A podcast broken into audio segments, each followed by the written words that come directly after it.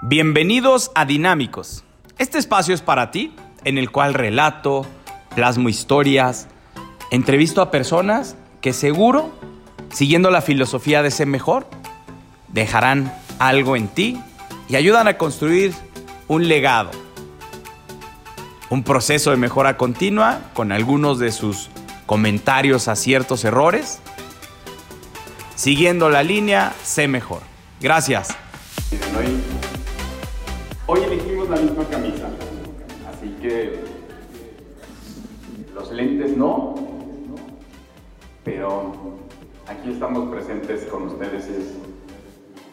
Es una emoción la que me invade y en línea estamos, bueno, antes de comenzar, dos, tres puntos interesantes. En línea nos escuchan muy bien, en línea estoy dentro del recuadro. ¿Sí? ¿Todo en orden? Muy bien. Aquí antes de comenzar, ¿quieren un café? ¿Quieren un algo? ¿Que acerquemos? ¿Nada? ¿Todos al millón? ¿Cómo van en esta experiencia de 24 horas? ¿Sí? y salud. Muy bien. Cuando se inicia con una marca personal, la pregunta anterior inmediata es por qué hacer una marca personal y cuál es la finalidad de crear una marca personal. Bien.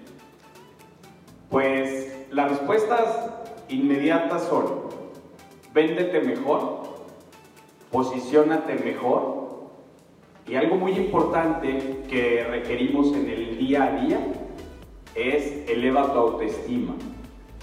Elevar la autoestima no nada más en mujeres, también en caballeros, es un trabajo de una introspección continua cuando inicias con una marca personal, debido a que te estás cuestionando todo el tiempo si vas en el camino correcto y si estás impactando a las personas que quieres impactar y si estás logrando lo que deseas lograr.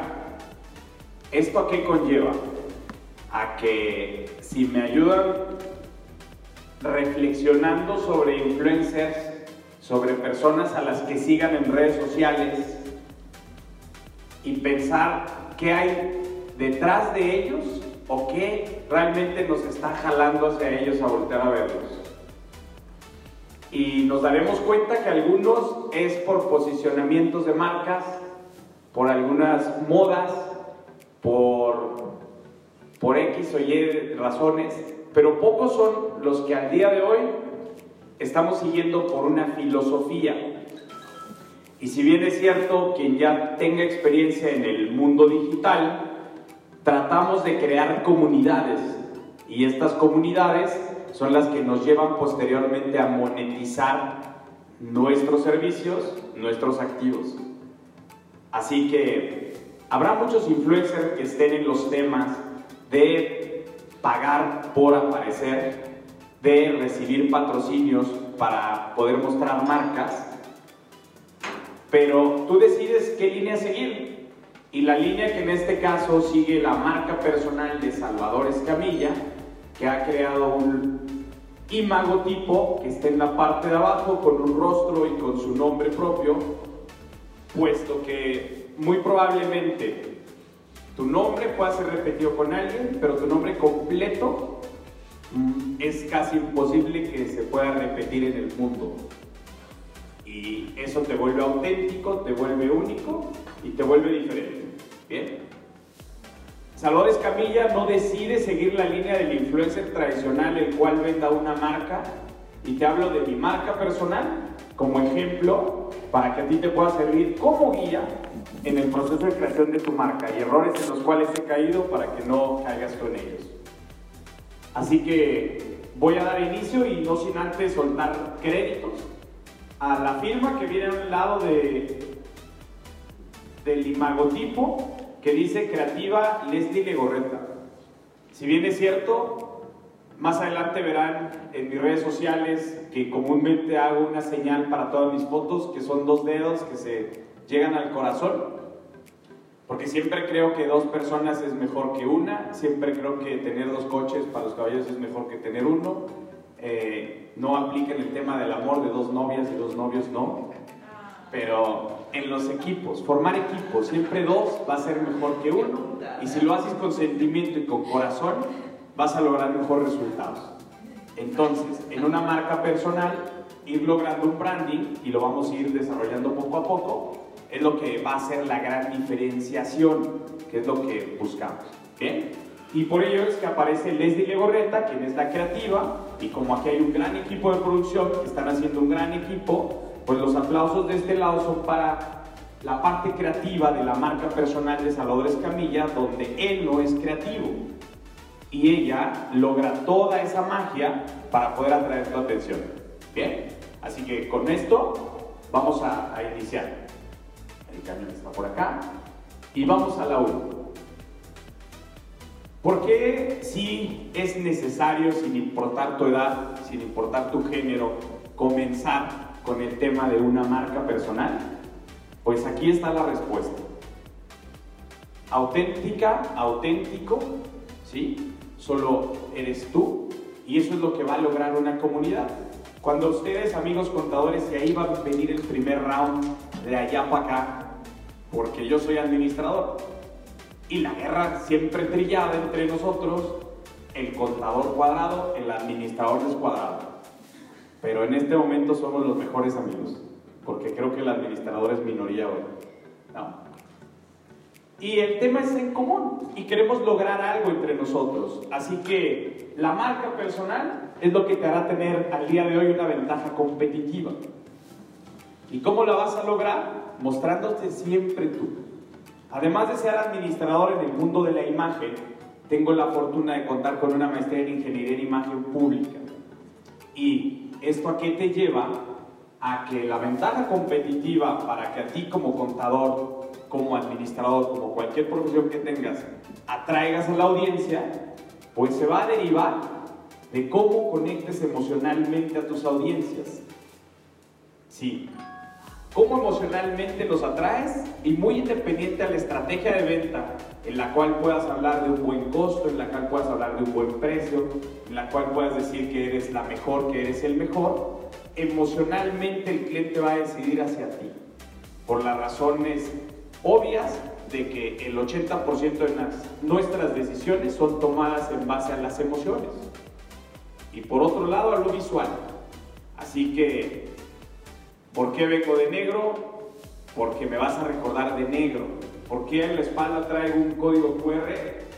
Porque me vas a recordar gracias a ese código QR. Estoy llegando a ti en lo visual.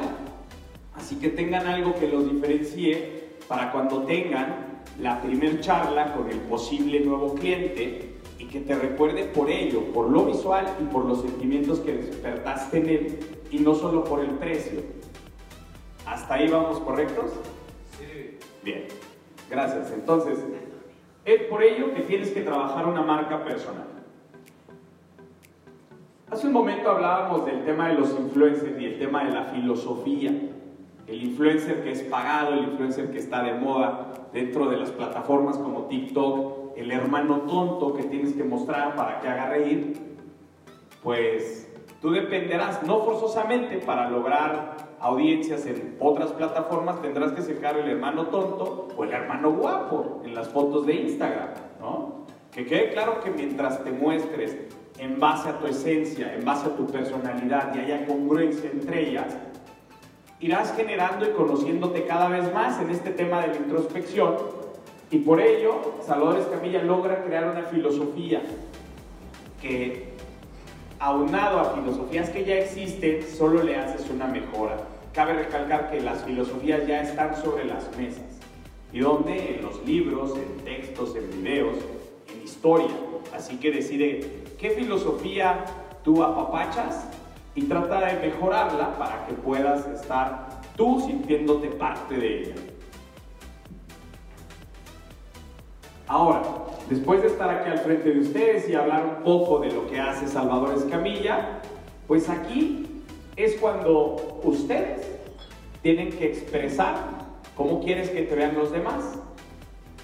Y en ese trabajo de introspección es como inicias con una marca personal. Por eso yo te platico que aquí estoy yo y esto soy yo de manera muy puntual en tema de redactar como un informe.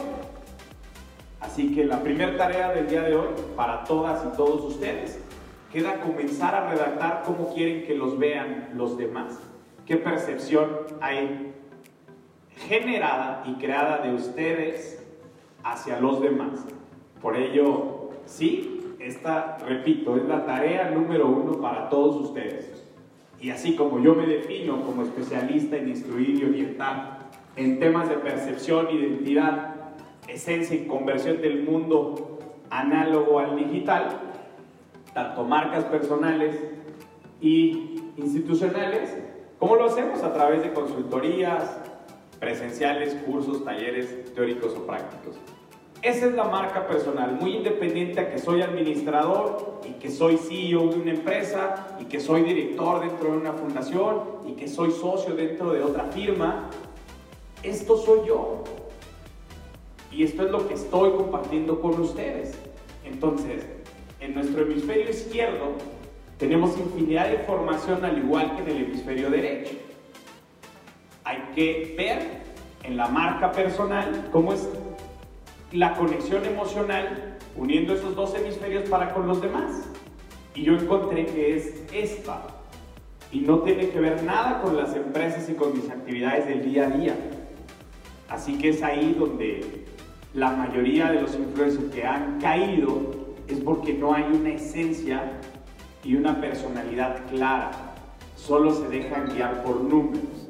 Por ello, cuando vayan a nuestras redes sociales, verán que nuestros números crecen continuamente como los del Colegio de Contadores y lo importante es el engagement, lo importante es la comunicación, la conversación que se genera. Porque si el Colegio de Contadores ya tuviera números irreales, pues es un claro ejemplo de que no es verídico. Entonces ha tenido un crecimiento continuo y he ahí la clave para lograr el engagement y realmente vaya con la finalidad que tú deseas. ¿Bien? Vamos.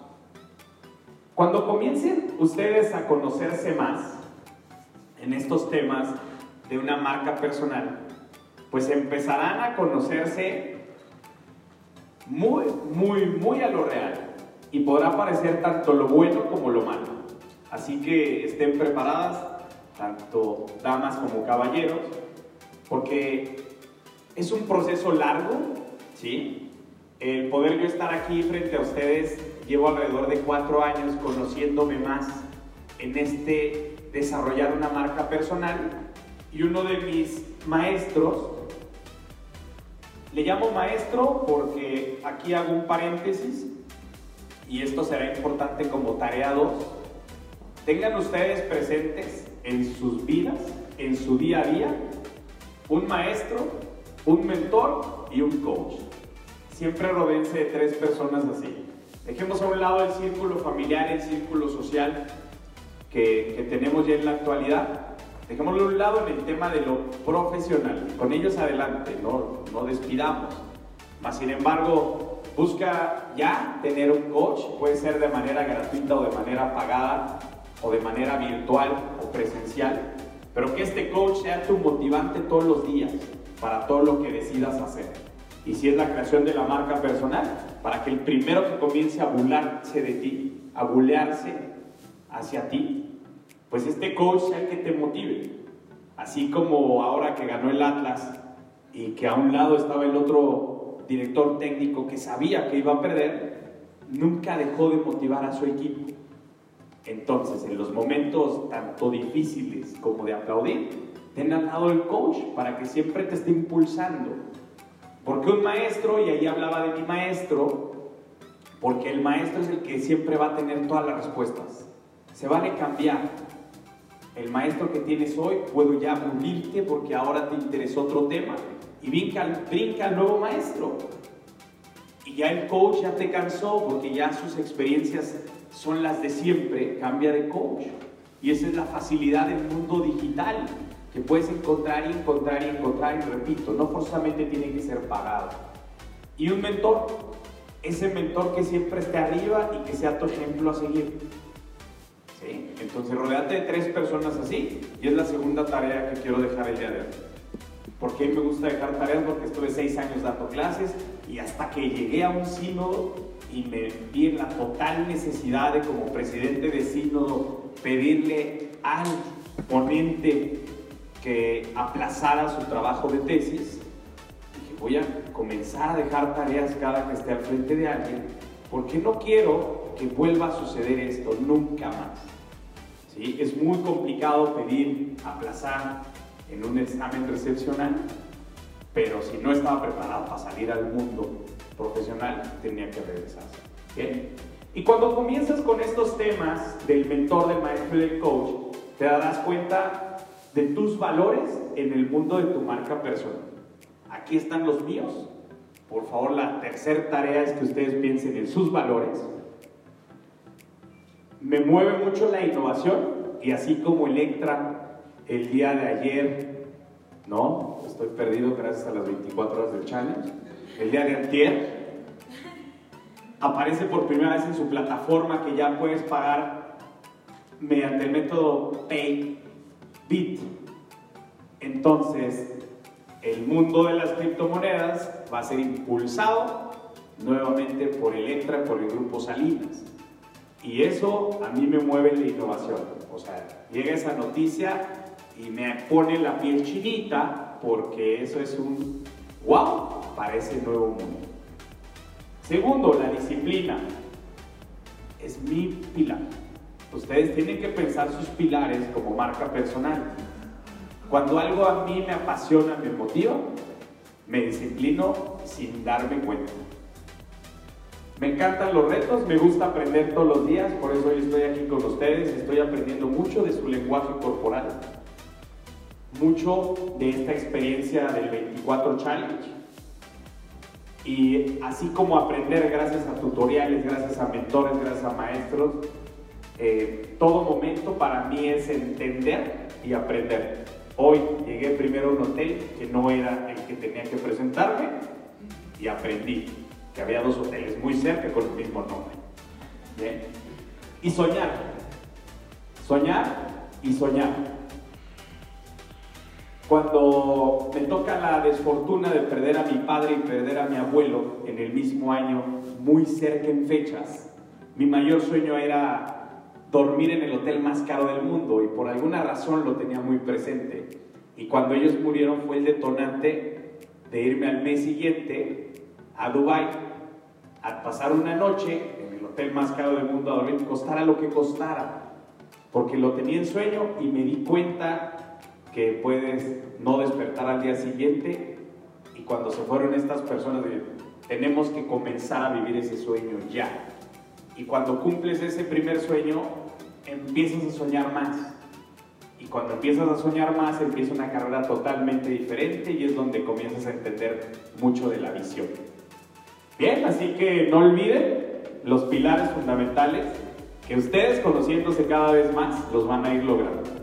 Es interesante hacer ese trabajo de introspección. Repito, uno de mis mentores, ocho años para poder determinar su estilo, para tener una imagen personal y seguramente lo han de conocer, es Álvaro Bordoa, del Colegio de Imagen Pública. Él tardó ocho años. Lo dejo como dato para que no se me desespere. ¿Cuál es la filosofía de Salvador Escamilla? Y repito, las filosofías ya están. Así que esta filosofía parte de un texto de la novela de Drácula, que Drácula, imaginen, no les pido que cierren los ojos ahora porque los puedo perder, las puedo perder, pero imaginemos la gran mesa dentro del castillo de Drácula y donde Drácula está tratando de convencer a una dama como ustedes de extraerle la sangre. Y Drácula solo comentaba, hay una razón de por qué las cosas son así continuamente, se lo repetía a la mujer, para envolver a esa dama en el tema de que le permitiera succionar la sangre.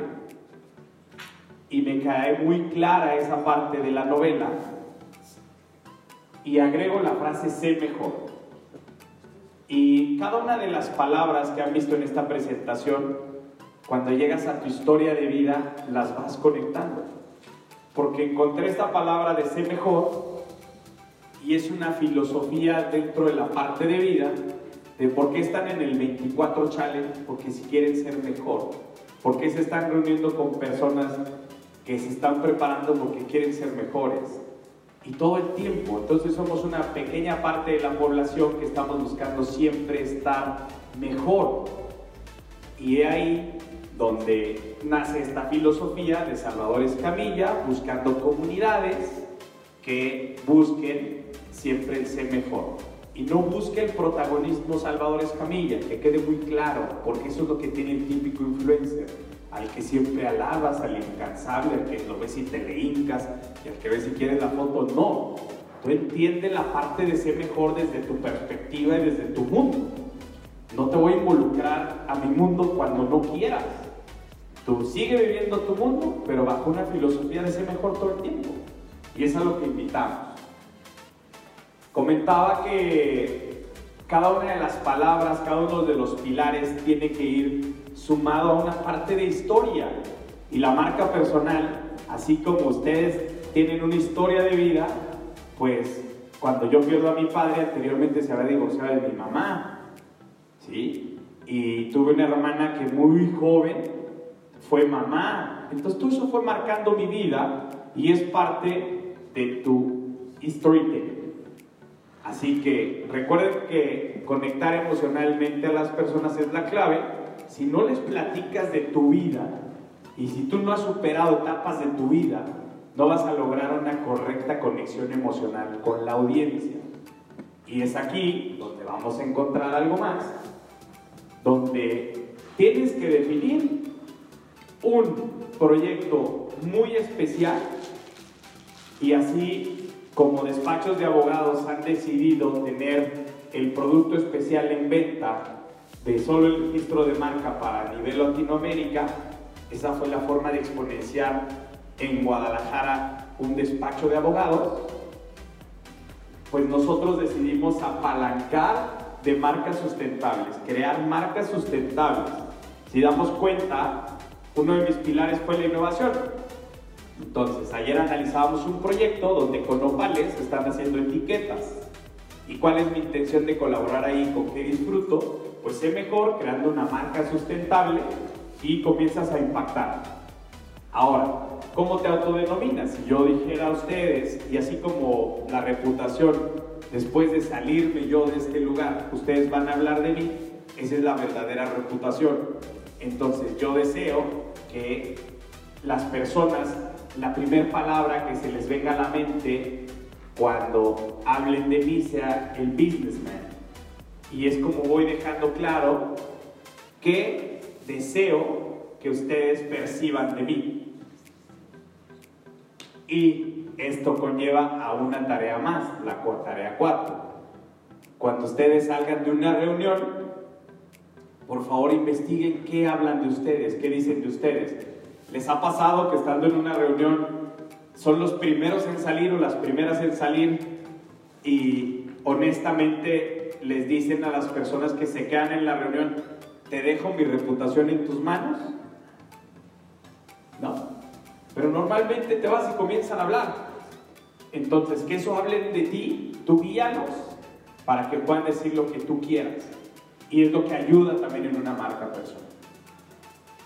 Cuando hablábamos de la historia, es aquí donde una tarea más, y si no me equivoco vamos en la 5, y estoy a unos cuantos, 3, 4 diapositivas de terminar, así que es el momento de engancharse más al tema para que puedan ir entendiendo este tema del proyecto de, de vida, de niñez, y es la parte de la historia.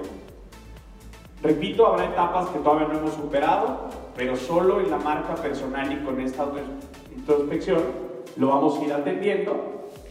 Pues pasa que tuve un abuelo que buscaba siempre la calidad de vida, que comía sus horas y que todos los días iba al club dos horas. Y pasara lo que pasara alrededor del mundo, si Electra comenzaba a aceptar criptomonedas, a él le valía. Si su esposa se enojaba, a él no le importaba porque él buscaba siempre su calidad de vida, pero por otro lado un abuelo chino que siempre fue muy productivo, que logró a, logró a corta edad comprar su primer hotel en Acapulco. Entonces, eso habla de dos puntos totalmente opuestos, pero ¿qué recibes de ellos? Pues encontrar esa balanza. En los dos lo que observé fue la disciplina. Uno en el tema productivo y logró lo que buscó y solo era gracias a la disciplina, porque para esa negociación del hotel en Acapulco tuvo que ir 50 veces en un año. Ahora, el abuelito que buscaba la calidad de vida, pues siempre comiendo a sus horas, era disciplina. Todos afortunadamente hemos nacido de, una, de un padre y de una madre. ¿Qué le debo a ellos dos? El ir entendiendo mi razón de ser y que gracias a sus regaños siempre buscaban ser mejor, siempre buscaban despertar en mí el ser mejor. Yo fui el niño que llegaba a las casas de los amigos de mi papá y que brincaba por todos lados y que rompía las cosas y que hasta las personas de allí les decía que me llevaran con un psicólogo desde pequeño, porque no me soportaba, no entendía mi comportamiento. Entonces, ¿qué les debo ellos? Mi razón de ser y todo mi respeto, porque aún así me aguantaron. Y en esta parte de la historia de vida tengo una hermana mayor que es el mejor ejemplo de la resiliencia. Así como la cucaracha le puedes cortar la cabeza y vive siete días, ella también es como la palmera, que aunque esté doblada casi a 45 grados, no se truena esa palmera. Esto en el mundo animal, la cucaracha es la más resiliente y en el mundo natural es la palmera. Mi hermana se embaraza muy joven, mi hermana tiene una hija, mi hermana el día de hoy, después de 15 años, tiene una pareja estable después de un divorcio y ha sufrido como no tienen idea. Pero ahora, muy, muy bien su calidad de vida, sus pilares y todo fundamentado. Y es mi claro ejemplo de resiliencia. Y hace un momento les hablaba de soñar. En el tema de soñar, cuando mi hermana se embaraza desde muy chica, pues su hija ha sido mi mayor ejemplo de soñar. En el hogar, cuando platicamos de nuestros sueños, pues muchas veces pueden ser muy disparados o muy disparates las ideas. Mi sobrina, la hija mayor, siempre quiso ser directora de cine. Entonces, si lo platicamos normalmente en la casa, no hay apoyo para ese tipo de estudios, porque te quieren proteger en tu círculo y no quieren que sufras. Entonces, ella se paga un primer curso y comienza a vivir la experiencia del cine y dijo, sí, sí es lo mío. Y bueno, no hago el cuento largo, pero al día de hoy ella sigue soñando, vive en Burbank, en parte de Los Ángeles, al lado de la torre de Warner Bros. para estar cerca del rancho, está acercándose al medio al que quiere pertenecer y ahora está estudiando ahí. Entonces es un claro ejemplo que ella más chica que nosotros, tiene 21 años, no deja de soñar. Entonces todo eso envuelve a mi círculo y es así como tenemos que ir entendiendo nuestra historia de vida. Bien, y dejar a un lado todo lo negativo. Dos palabras que, que nos definen, decidido y arriesgado, ¿sí? Y por favor tomen en cuenta, muy probablemente ahorita la reacción cerebral no será la misma, pero los contrastes de colores. Este verde, en el tema decidido y arriesgado, te impacta y te conecta. Y la anterior que ven azul en suave te platicaba de mi historia. Entonces, tú al cliente, a la persona que tengas enfrente, puedes ir guiándolo por donde quieras y conectar emocionalmente. Este color, con esas dos palabras, te hace despertar ahora. Y el anterior te estaba guiando hasta un sueño para que ustedes fueran imaginando cómo era toda su historia. ¿Qué comunidad buscamos? Y me quedo aquí un poquito disparado. La comunidad que buscamos dentro del mundo Sé Mejor es aquella dueña de negocio, dueño de negocio, empresario, empresario, emprendedor que busque siempre ser mejor. Y por ello hemos creado una, una metodología dentro de ICE después de estos cuatro años de venir estudiándola y ya comprobada en algunos de nuestros emprendimientos, pues ya la podemos promover y plasmar. Entonces definan ustedes a qué comunidad le van a hablar, los números que han crecido en el Colegio de Contadores es porque ya se han hecho en un círculo y está con ellos. Y si ese nicho de mercado se vuelve un micronicho, aún es mejor, porque puedes empezar a dar más valor. Estoy por terminar, así que en esta parte de branding, que aquí solo es el título muy claro, cuando ustedes, quiero repetir, vayan a dormir, vayan a descansar y el lunes recuerden a todos los ponentes, espero que recuerden al de negro, al del código QR, al de las letras, porque es muy probable que no escuchen lo que estamos diciendo por ahora, sino lo que están plasmando es lo único que les va a quedar y la imagen mía. Entonces, recuerden eso para cuando se presenten con sus clientes, con su audiencia. Impacten con algo que los pueda recordar. Si va el tema de aretes y ahí va la marca de, sus, de su empresa, de su compañía damas, pues hagan alusión a ello, recogiéndose el cabello y es muy probable que el cliente se quede con, con el tema del arete. Y si no te recuerdan por el nombre, van a decir, ah, es la chica del arete. Entonces encuentren algún, algo que las distinga, que los distinga, para que te recuerden por ello. Y si quieren que recuerde el nombre, lleguen a repetirlo hasta tres veces en la presentación. Por eso lo hace James Bond. Hola, yo soy James. James Bond. Y por eso recuerdas el James Bond. Entonces cuando se presenten, otro tip es que lo repitan hasta tres veces. Hola, soy Salvador Escamilla. Sí, Salvador Escamilla. Salvador Escamilla. Y eso se va a caer en el cerebro. A diferencia cuando estás en una fiesta y te presentan a alguien, hola, yo soy Lupis. Y te dan la vuelta y dices, ¿cómo se llamaba? ¿Y cómo se llamaba? ¿Y cómo se llamaba? Bien. Para armar este branding, ese soy yo para venderme al empresario. ¿Sí? Porque dentro de mi círculo busco empresarios. Así que me ven ahí y la mayoría ha recordado mi corbata roja y el ACE como distintivo en la solapa. Así me recuerdan, entonces trato de cuidar mucho ello cuando estoy con un empresario. Y ahí soy el businessman con la filosofía sé mejor. ¿Y a qué llevo al empresario? En primera instancia, a un proceso de mejora continua en temas de economía circular. Y por eso es que nace ACE. Y esa es la marca personal. El branding contiene a la sevillana, que es mi primer emprendimiento que tiene más de 13 años. Y ahí voy a hacer un paréntesis y algo bien importante que tienen que tomar nota y recordar. La marca personal se construye en un triángulo.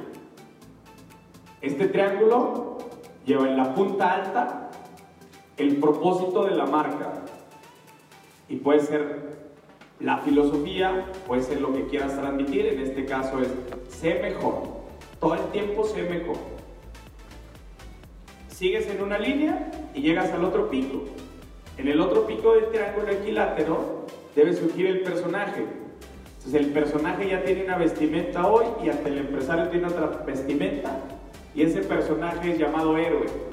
Entonces no hay héroe que no tenga un disfraz. Y en la última punta del triángulo equilátero tiene que existir la validación. Ejemplo, Batman. Héroe, todo lo visualizan en la parte de la personalidad. Negro, con un logotipo del murciélago. ¿Qué es el propósito de Batman? Hacer justicia. ¿sí?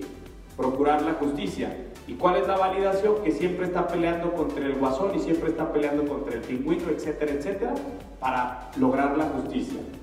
ustedes tienen que formar ese triángulo para poder definir esa marca personal. Y en la parte de validación es donde entran las empresas que tienes en acción. Si tú, yo estoy aquí frente a ustedes es porque traigo experiencia, es porque estoy por cumplir 40 años. ¿Sí? Y este fue mi primer emprendimiento como una, un negocio familiar, lo llevo a nivel empresarial y ahora 2022 empieza con modelos de licenciamientos después de contar con 10 tiendas en la zona norte del Estado de México, con 3 rutas con un series. Ya, ya vamos a migrar, a migrar ahora a licenciamientos para poder avanzar territorialmente. Y uno en la marca personal, pues es esto. O sea, quien está aquí frente a ustedes, mostrando su personalidad, mostrándose el héroe, validándose con esto y hablándote de ser mejor, que es el propósito. Bien. E encontramos una metodología para el emprendedor. Este emprendedor, lo primero es que tiene una idea y lo importante es estructurar esa idea. Porque con esa idea van y rentan un local, van y compran un espacio, van y compran un inventario, pero no han estructurado nada. Entonces no va a funcionar. Creamos la metodología de los cuatro pasos, estructura, luego dale imagen. Porque ya que tienes algo estructurado, si no le das imagen, pues no vas a conectar. Sé creativo para que más y más te volteen a ver, porque en el emprendimiento tus primeros clientes y amigos son los que van a pagar la vida del negocio. Pero cuando se te acaban esos círculos, tienes que empezar a ser creativo para que te vean más personas y comiences a tener ingresos ya reales. Y por último, tienes que verlo a nivel empresarial, que es la cuarta letra, donde tienes que medirte en todo. Y esto es para el emprendedor. Algo que me llena de emoción es ser socio fundador de una fundación y pido a todos que puedan levantar sus manos también a los que están en línea. ¿Sí? ¿Todos arriba? Por favor. Y la Fundación IEVO promueve la inclusión y la evolución. Entonces, ahora que encuentren a un sordomudo, por favor, levanten las manos y gírenlas. O sea, muévanlas así. ¿Y qué quiere decir? Que le están aplaudiendo al sordomudo. Eso es aplaudir en lengua de señas mexicana. ¿Así?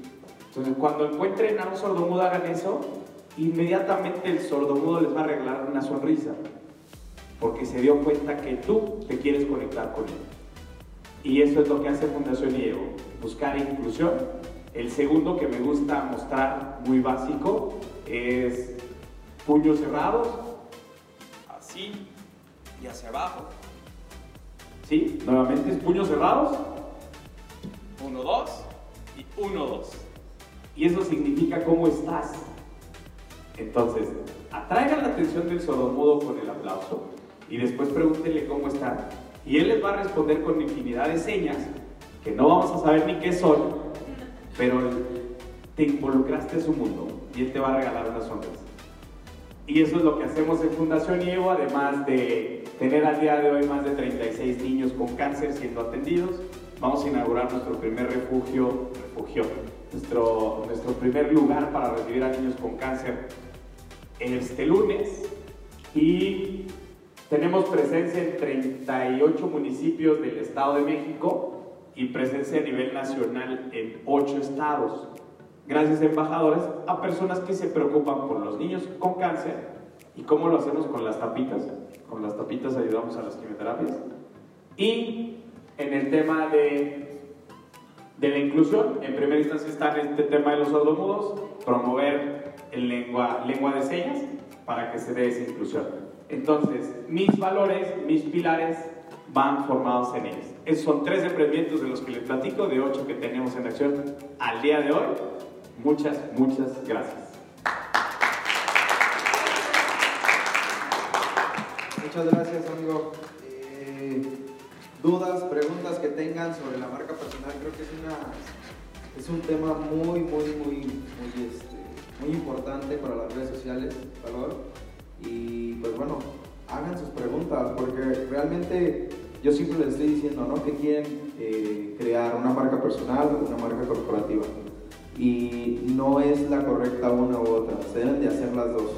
Obviamente las, llevar las dos te va a costar demasiado trabajo pero una, yo creo, y tú lo sabes amigo, que la marca personal es cuatro veces más barata que una marca corporativa.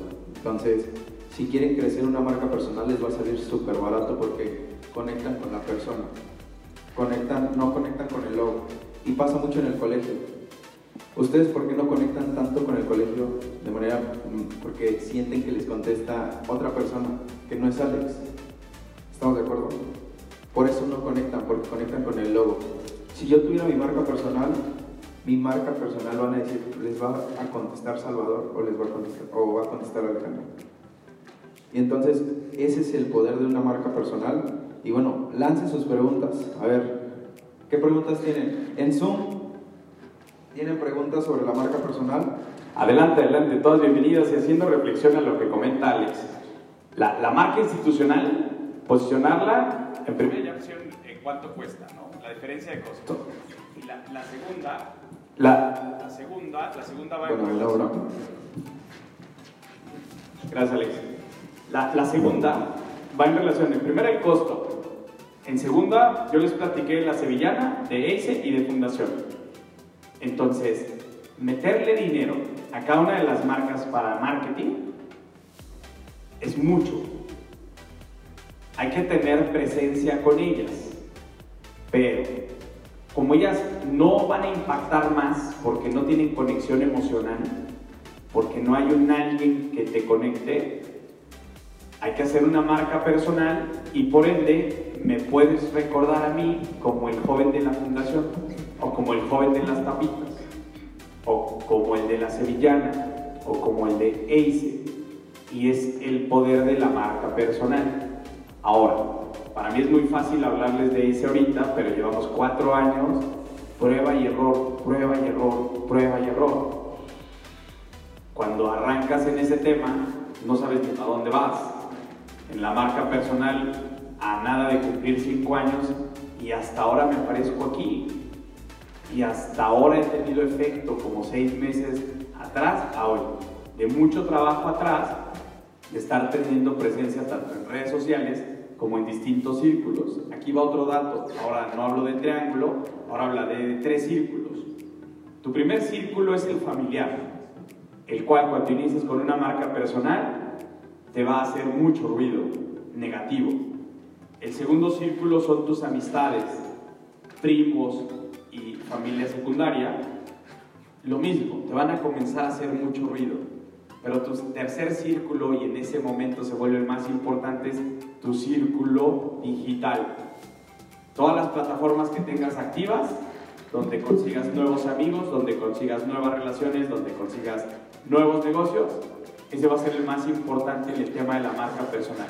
Y ya que en el círculo mayor comienzas a tener posicionamiento, el círculo inmediato, que es el de amigos, va a decir, este güey tenía razón. A este güey hay que creer. Oye, felicidades, qué bueno que nunca te frenaste, güey. ¿Sí? Y después de lograr el éxito en el segundo, vas a caer al primero. Y tu familia te va a aplaudir. Oye, lo hiciste bien. Así es como funciona en este mundo. También algo muy importante, amigo, y yo se los vengo repitiendo, el tema de la constancia. En las redes sociales es algo vital, ¿no? Si no eres constante en el contenido, no va a funcionar ese tema. Y también otro punto importante que, que debemos de tocar es que mucha gente hace contenido y como dice, no, pues no lo ve nadie. Ya para qué sigo, ¿no? Eh, ¿A ti cuántos videos se te han hecho virales? Videos virales en TikTok, solo uno ¿De cuántos? de alrededor de, el dato exacto no, pero fue entre 300 y 400 videos. Solo uno viral. Pero eh, eso refleja la constancia, ¿no? ¿Ok? De acuerdo. Y en algún momento le va a pegar y le va a pegar y le va a pegar. No sabemos cuándo, pero en algún momento va, va a salir el primero y es cuando explota la red, ¿no? Sí, Y ahí es lo, lo que habla de la constancia sumado a la disciplina. Si tú estás haciendo parte de tu filosofía y lo que a ti te gusta, he ahí donde empieces a reventarla. ¿Por qué? Hablé hace un rato que marca personal lleva como 5 años trabajándose y hasta ahora sale a público. Cuatro años en EICE y para mí fue muy gratificante cuando sale la noticia de criptomonedas en Electra, que yo vengo hablando de eso hace tiempo, dos personalidades importantes de un círculo social de alto, de un high ticket, ¿sí? que son conocidos por las redes. Sa- Perdón, amigos, ¿saben qué es un high ticket? Sí. ¿No? Explícales, amigo. Ah, normalmente cuando, cuando comienzas a hacer que la marca personal, mil disculpas si me salí del contexto, me salí de la cancha, pero Pero para mí fue muy gratificante que una persona que tiene ingresos aprox de 3 a 5 millones mensuales me buscara como su asesor después de que lanza la noticia Electra de que recibe criptomonedas. Porque dice, pues es que este güey viene tres años hablando de ello, pero seguramente sabe.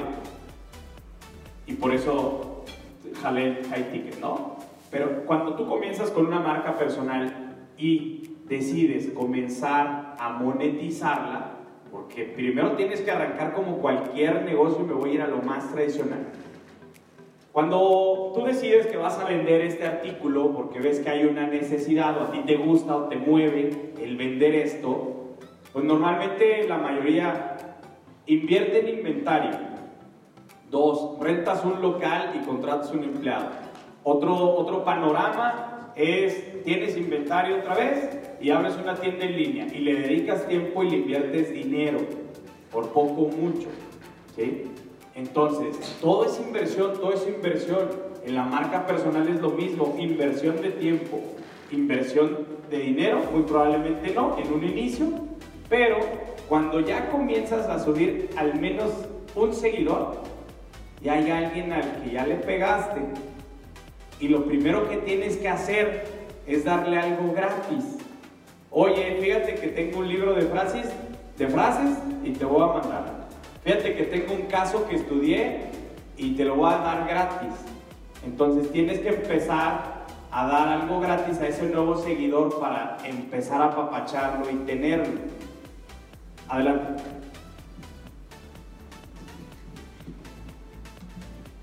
Digo, a lo mejor ya lo mencionaron, pero como me estoy durmiendo. no te apures. Este, por ejemplo, ¿qué diferencia hay o qué tendría que, en qué avanzaría ante el negocio? Por ejemplo, que mi hermana y yo tenemos un despacho, una imagen, un logo, etcétera. ¿En qué beneficia que yo tenga una marca personal si el servicio es el mismo o qué, me, qué ayuda? Muy buena pregunta. Para mí y para muchos es lo que nos preguntamos de entrada. ¿Para qué? Uno, cuando inicié el tema de la charla, hablé, va a elevar tu autoestima. Cuando elevas tu autoestima, no te va a dar miedo enfrentarte a nadie allá afuera a promover tus servicios. Porque hasta este momento, si te llega un gran tiburón a pedir servicios, nos vamos a quebrar en algo. Sí. Grande, grande, grande, porque vamos a no tenemos la experiencia, espérame tantito, si te doy una cotización, pero te vas a frenar porque no sabes ni cobrar a un tiburón grande. Grande estoy hablando como el señor que hace un rato platiqué y de ahí nos vamos a números muy altos. Porque cuando a mí me llega esa oferta, de inmediato le dije, oye, pues con mucho gusto te respondo en 24 horas para decirte qué hacemos. Esas 24 horas fue acercarme a mi mentor, acercarme a mi maestro y acercarme a mi coach para ver cuánto le voy a cobrar a alguien que primero le di gratis un libro, un ebook que hicimos de frases, que segundo lo invité a una charla como esta y que una fue, a otra no fue, a otra no fue, a otra sí fue y tercero ahorita ya llegó, o sea, y pagando esa charla era un ticket de mil pesos, un ticket medio para mis productos. Y ahora que llega una asesoría de criptomonedas son 8 mil pesos. Eso ya es el high ticket, una venta de alto valor en mi embudo de venta. ¿Sí? En mi estructura de pirámide de venta. Entonces, si ustedes que son, les voy a dar un ejemplo de una firma de abogados que está en Guadalajara y que son dos. Son dos caballeros y uno le dice al otro, en un foro en Estados Unidos hace tres años. Le dijo, oye, compa, date cuenta que todo esto ya es muy digital, güey. Y pues así habla, ¿no? Date cuenta que todo esto ya es muy digital. Y pues nosotros no tenemos nada en el mundo digital, güey. Vamos a echarnos un volado, güey, a ver si tú o tú empiezas con una marca personal que por ahí dicen, güey, que funciona. Así fue, y literal. Entonces echan el volado y ¡pum! caíste tú. No, güey, la neta no, no me gusta eso de la marca personal y andar grabando contenido y hablar diciendo y el otro, no me gusta. Oye, pues entonces tú que perdiste el volado, pues yo me la voy a jugar. ¿Sí? Ellos en, en un año, cuatro meses, la han reventado en todas las redes en número, en primera. Eso se llama posicionamiento y yo asistí a una asesoría con ellos el mes pasado porque quería preguntar cuánto le han metido a su marca personal. Y le, han, le me han metido en ese tiempo a esa marca un millón y medio de pesos. Y dije, a su marca. Le digo, oye, ¿no estás arrepentido o algo? No, güey, no, porque me permitió, además del despacho, ya tengo cinco nuevos negocios. Uno es un fondo de tierra, pero muy específico a ejidos. Ellos sabrán, son, son licenciados, sabrán su tema. Segundo, negocio, creó una comunidad en la cual están abriendo sedes o licenciamientos a nivel república. ¿Y qué quiere decir esto? Que él, como el papá del movimiento, lo van a invitar a Puebla. Cuando se presente en Puebla es muy probable que a, alguien, a alguien le pueda vender un servicio de su primer negocio o lo puede invitar al fondo o lo pueda invitar a algún otro emprendimiento o una idea de ellos lo hagan partícipe. Entonces comienzas a conocerte y comienzas a conocer un mundo y se te comienzan a abrir puertas que ni imaginas. Yo lo platico con tal confianza ahora porque ya lo vivo. En su momento estuve de ese lado. Lo hago, no lo hago, lo hago, no lo hago. Y una más que me sorprendió de estos cuatro. Amigo, pero diles que busquen quién es. ok. Es el buen amigo Jorge Cerratos de Guadalajara. Y su movimiento es energéticos. Su filosofía es 1 más 1 igual a 3. Su branding es en color rojo. Yo como asesor de imagen he participado. Entonces, su socio es un notario en Guadalajara. Estoy armando así visualmente como toda la línea para ir entendiendo cómo lo dicen otros mentores de una cadena de negocios, porque hasta que no, no te sientas y preguntas y lo vives, lo entiendes. Entonces, armado esa cadena de negocios y sinergéticos, ya lo dije, es movimientos sinergéticos. Y un, cuarto que detecté ahí fue que así como el buen Alex y yo no nos conocíamos físicamente, ¿eh? que claro, nos invita, si no me equivoco, yo lo invité a un live hace como dos años. Y un live que se me cortó la cámara, que se me cortó, me señaló que empezó a llover. Y me dice, pues, ¿qué pasó, amigo? Le digo, pues es que yo soy de Atlacomulco, tú estás en una ciudad y yo estoy en un pueblito, pues discúlpame. Y miren, ¿dónde estamos ahora, no? Colaborando. Y si mañana Alex me invita a mí a alguna inversión de negocio, yo le voy a decir que sí, porque yo he visto su crecimiento en todos esos años. Y para mí, yo estudié aquí en la Ibero y estudié antes en la prepa en la EBC. Y nunca hice amistades con una finalidad en específica como es ahora nos encanta culturizar, nos encanta invitar a personas del mundo análogo y que son exitosas, ahora digital, porque ya lo probamos, ya lo saboreamos y ya lo amamos. Entonces, sigan a ellos y te va a abrir todas esas puertas, te va a abrir un mundo de, de cosas que ni te imaginas. Entonces, por eso yo os invito a que lo prueben. Muchas gracias. No, hombre, a ti. Y tan, tan exitoso que fue la marca de Jorge, que ahora su socio, notario, que hablamos, ya está haciendo marca personal. La marca personal es como si vas a prender un cerillo o un, eh, vas a prender este cartón. La marca personal es como si le echaras alcohol. Lo va a prender, lo va a exponenciar. Entonces las redes sociales causan eso, exponenciar lo que ya tienes. Y Jorge Cerratos ha hecho un negociazo con el tema de, de, los podcasts que realiza, que invita, su estrategia los invita a, a, que se sienten a platicar a empresarios de alta calidad, pero cuando los invita salen con, con algo de, de, su notaría. O sea, tiene ese tipo es crack también, ¿no? es que trae un gran mentor. O sea, es, es de las pocas personas que ha seguido un mentor al punto y coma de las indicaciones que el mentor le dé, el famoso máster. O sea, así como yo sigo al crecimiento en el Colegio de Contadores, el buen Alex, me tocó ver ese crecimiento de Máster Muñoz cuando empezó desde cero. Y no nada más él, que probablemente para muchos no encaje, sino también de Álvaro Gordoa, que fue el rector en la primera universidad de imagen que, que yo me acerco, he visto también el crecimiento de él, y cómo ahora migra en la plataforma, etcétera, etcétera, muchas cosas.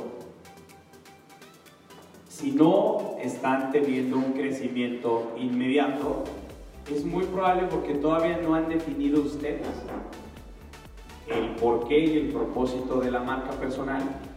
Repito, yo antes de venir, plantarme aquí al frente y hablar de ser mejor, pues antes hablaba de marketing digital y antes hablaba de una criptomoneda y antes hablaba cómo formar equipos en recursos humanos más exitosos y antes hablaba de, muchas otras cosas que es lo que sabía en el momento, pero nunca había construido mi marca personal como hasta ahora. Entonces, el tema es lanzarse a hacer ello.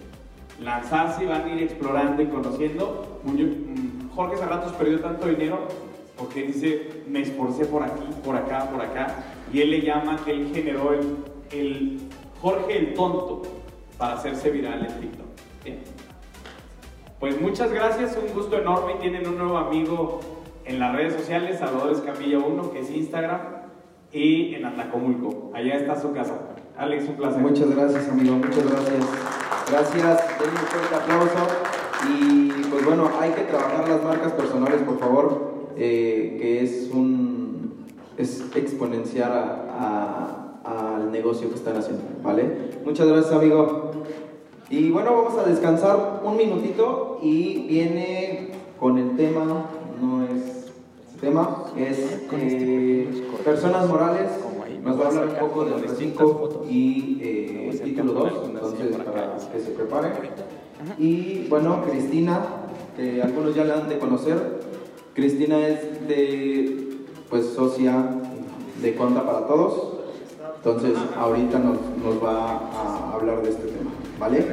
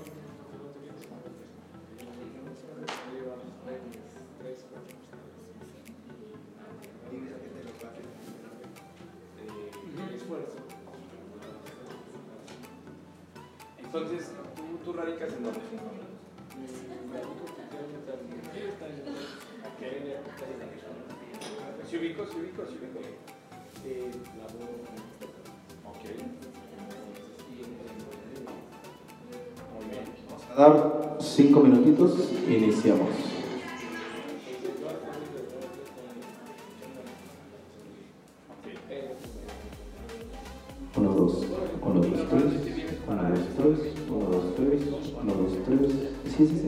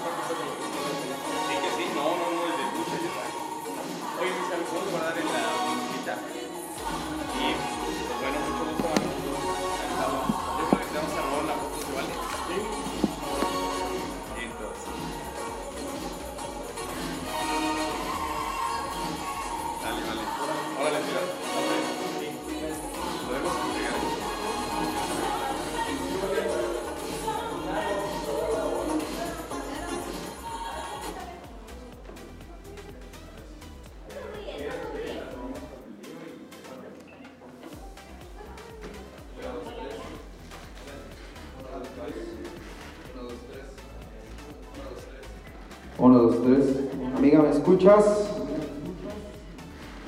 Sí, Alex, te escucho perfecto. Eh, voy, a, voy a hacer por aquí un pequeño ajuste. De hecho, eh, seguramente en la, en la, imagen se va a ver a Hernández este, cuando esté hablando y la transmisión la voy a hacer por eh, la cuenta de Cristina Hernández. Es que tuve por aquí un pequeño problemita en la parte del audio. Este, pero bueno, creo que tú lo vas a solucionar ahí poniendo la imagen correcta en la pantalla, ya lo estoy viendo. Sí, claro. Eh, ya vamos a dar inicio, chicos. Nada más están tomando unos puntitos con el speaker y listo. Pero, amiga, ¿ya compartiste la pantalla? En este momento, dame un segundito. Ok.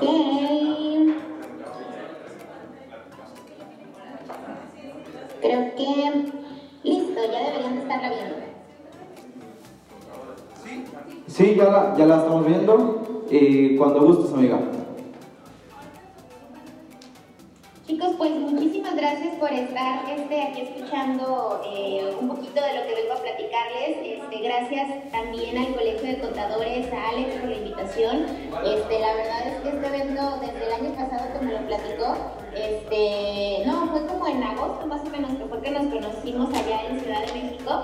Eh, se súper interesante y pues bueno, cuando nos extendió la invitación a En Cuenta para Todos estábamos muy contentos. Entonces, muchísimas gracias Alex este, y pues wow, todos los que llevan ya casi 12 horas despiertos desde la medianoche. Yo por ahí me les despegué un ratito, pero ya estamos aquí de vuelta. Eh, chicos, pues mi nombre es Cristina Hernández, eh, yo vengo de Cota para Todos y voy a platicarles un poquito sobre personas morales y me voy a ir un poquito rápido porque la presentación traté de compactarla lo más posible, este, pero creo que sí son, son bastantes diapositivas este, para la hora que es, entonces vamos, vamos aventajando y si quedan dudas, pues bueno, por ahí vamos a estar también al pendiente, ¿sale? Ok, si me escucho cortado lo que pues díganme en el momento porque por aquí esta combinación de audios que hice está medio, medio rara, ¿sale? Pero bueno, vamos entrando en materia. Eh, hablando específicamente de personas morales, chicos, acuérdense que el régimen del título segundo no se acaba. Eh, si hay un cambio, eh, y vamos a hablar también un poquito sobre el régimen simplificado de personas morales que va a entrar en vigor a partir del 1 de enero del 2022, pero no tenemos que olvidarnos que de entrada el cierre del ejercicio de este año lo vamos a hacer bajo las reglas eh, que están ahorita vigentes eh, de título segundo. Entonces es importante que refresquemos todo lo que necesitamos para efectos del cálculo anual y sobre todo para todas aquellas empresas que no se van a poder apegar al régimen simplificado de confianza de personas morales, porque son dos, tanto físicas como morales, y cada una lleva sus respectivas reglas. Entonces, pues bueno. Eh, hablando específicamente del título segundo y del tema de las personas morales, eh, a mí siempre me gusta poner la fundamentación inicial de por qué pagamos el impuesto, por qué pagamos ISR, que en este caso, este, pues bueno, el, artículo primero de la ley de impuesto sobre la renta nos dice que las personas físicas y morales están obligadas al pago de este impuesto. Entonces aquí ya nos está especificando que las morales que van a pagar impuestos sobre la renta.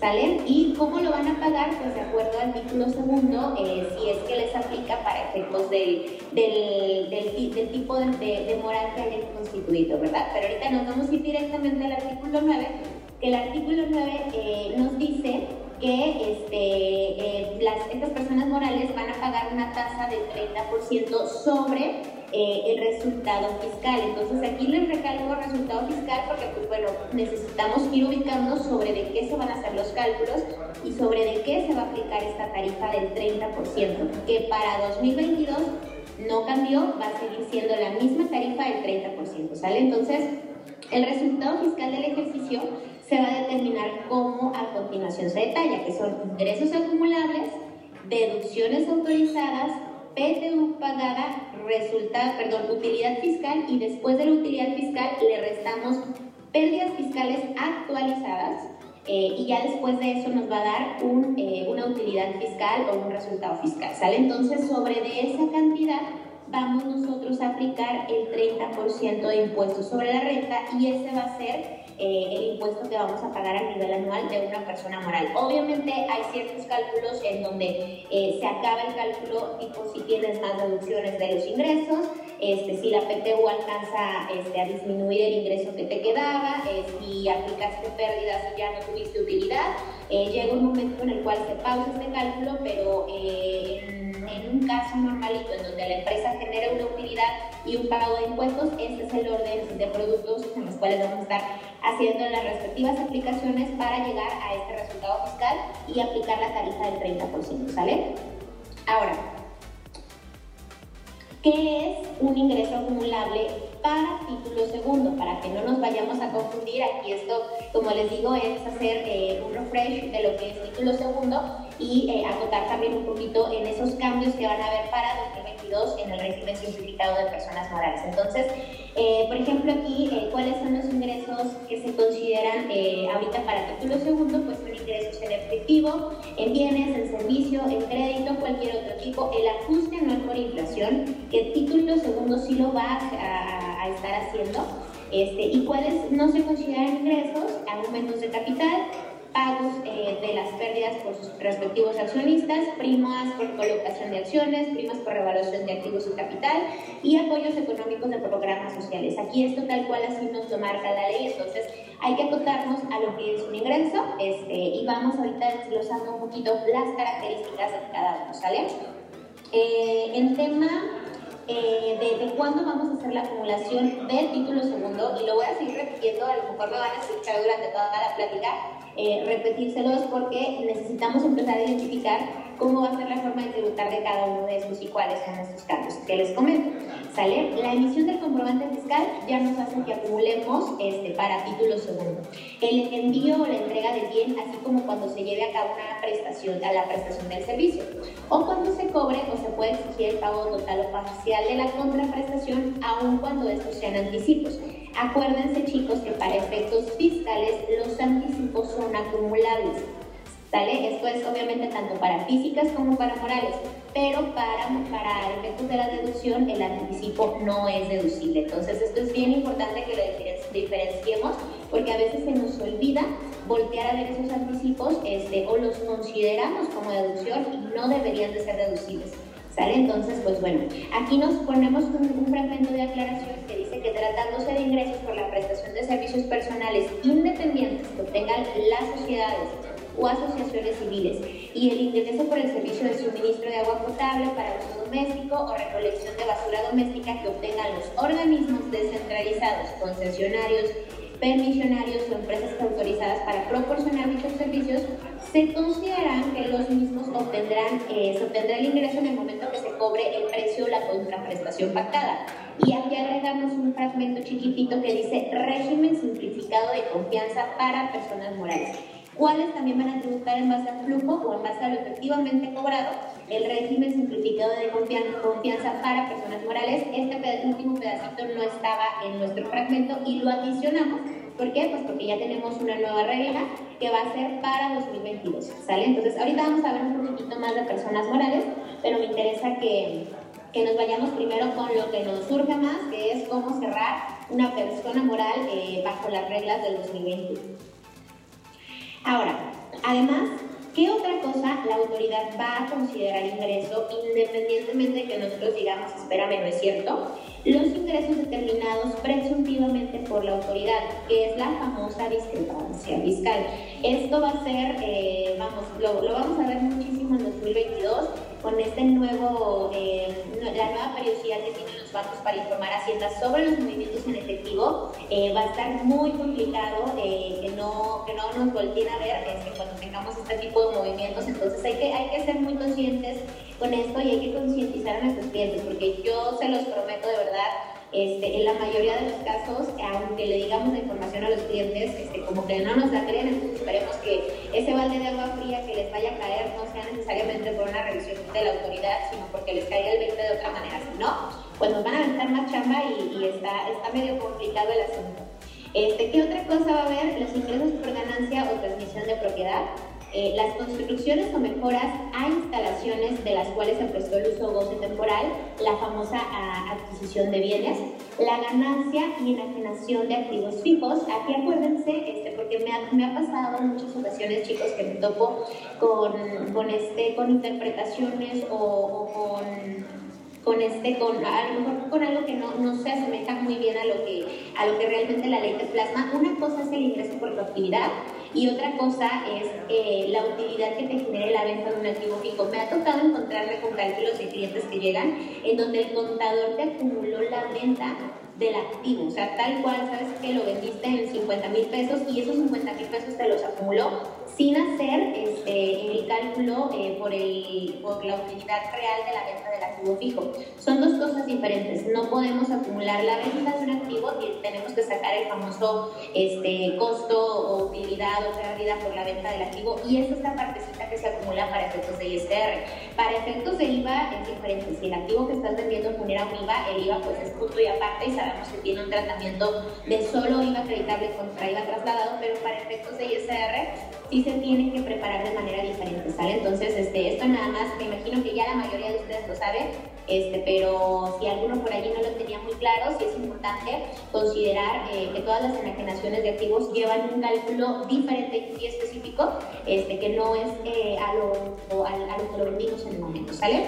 Los pagos que se reciben créditos deducidos por incobrables eh, esto también es importante si nosotros aplicamos una deducción por un crédito incobrable y después por alguna razón llega este cliente nos dice, mira, ya, ahí está la lana, ya te pagué, eh, nosotros tendríamos que acumular nuevamente ese ingreso. Las cantidades que el contribuyente obtenga como indemnizaciones para resarcir la disminución en su productividad que haya causado la muerte, accidente o enfermedad de técnicos o dirigentes. Este punto eh, sí quiero aclararlo porque muchas personas no saben específicamente a qué se refiere este punto. Ah, hay muchas aseguradoras que te venden un seguro que se llama Hombre Clave. Eh, para los que no han escuchado este tipo de seguro, este, es un seguro que, por ejemplo, contrata una, eh, una empresa, en este caso este, van a asegurar al CEO de la empresa, eh, al gerente de la empresa, al, no sé, director comercial, o sea, tiene que ser una persona que sea parte de la sociedad y que esta persona sea punto clave para que la sociedad pueda seguir eh, con su operación diaria. Imagínense que tienen al director comercial y el director comercial este, pues prácticamente ya trae a la empresa el 90% de los ingresos.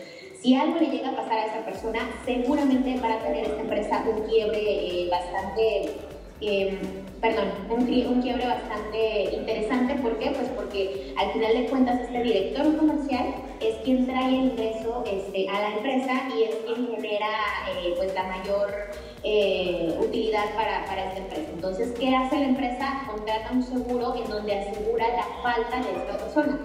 Si le llega a pasar algo a esta persona, este, lo que va a pasar es que van a... ¿Se escucha un ruido? Hola, hola. Ya, ¿verdad? Perdón, es que empecé a escuchar un ruido de fondo.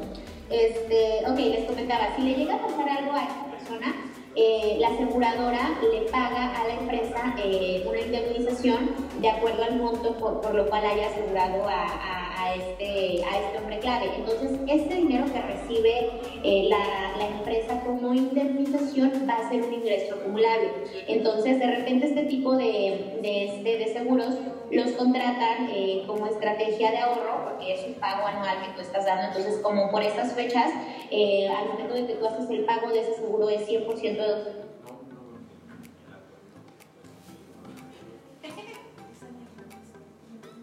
Amiga, creo que se apagó tu audio.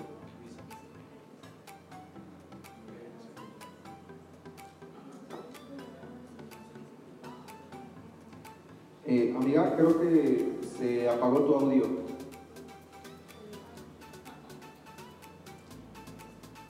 Mándale un Amiga. Creo que se apagó tu audio.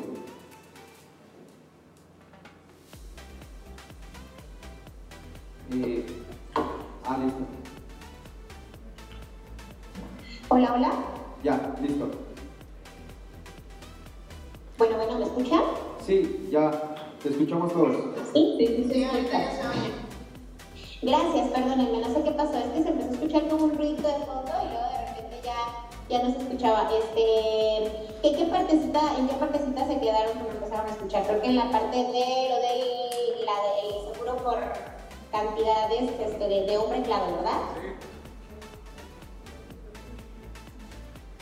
Sí, creo que sí.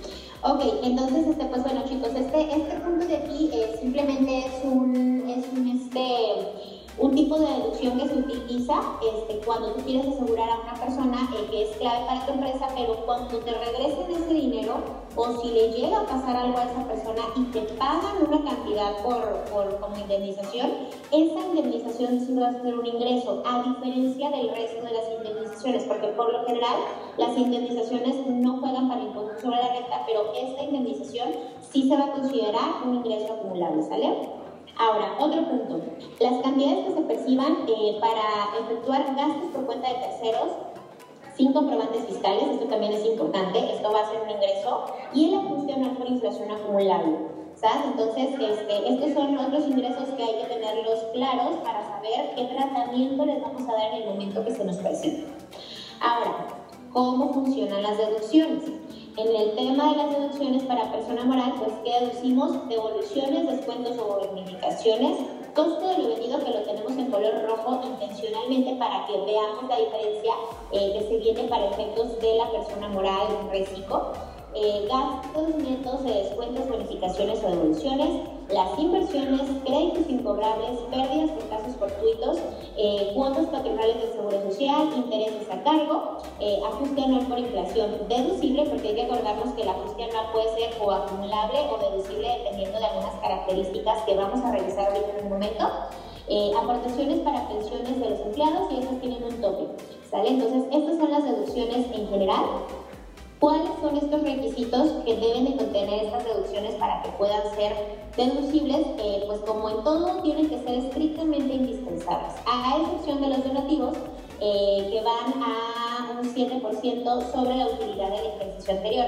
Aquí no hay que confundirnos amigos porque si hay un tope eh, general para las deducciones se habla mucho del tope de, deducciones, pero esto acuérdense que solo es para las personas físicas, porque a las personas físicas eh, les permitían que eh, los, los, los, donativos perdón, fueran adicionales al tope general del 15% y ahora los incluyeron en este tope general, entonces tienen ya dos topes, el tope del 7% es de la utilidad del ejercicio inmediato anterior y aparte este, el tope general del 15%, pero eso es para, para personas físicas, en morales se quedó igual.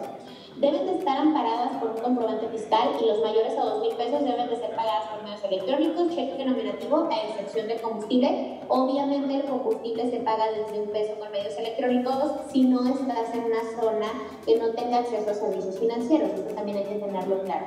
Deben de estar debidamente registrados en contabilidad eh, y los sueldos siempre y cuando los empleados estén registrados en el Seguro Social. También es muy importante que los pagos que sean ingresos para eh, personas físicas cuando hayan sido efectivamente, cuando hayan sido efectivamente erogados en el ejercicio de que se trate, se deben de pagar con eh, efectivo, transferencia electrónica, cheque y el cheque debe estar efectivamente cobrado.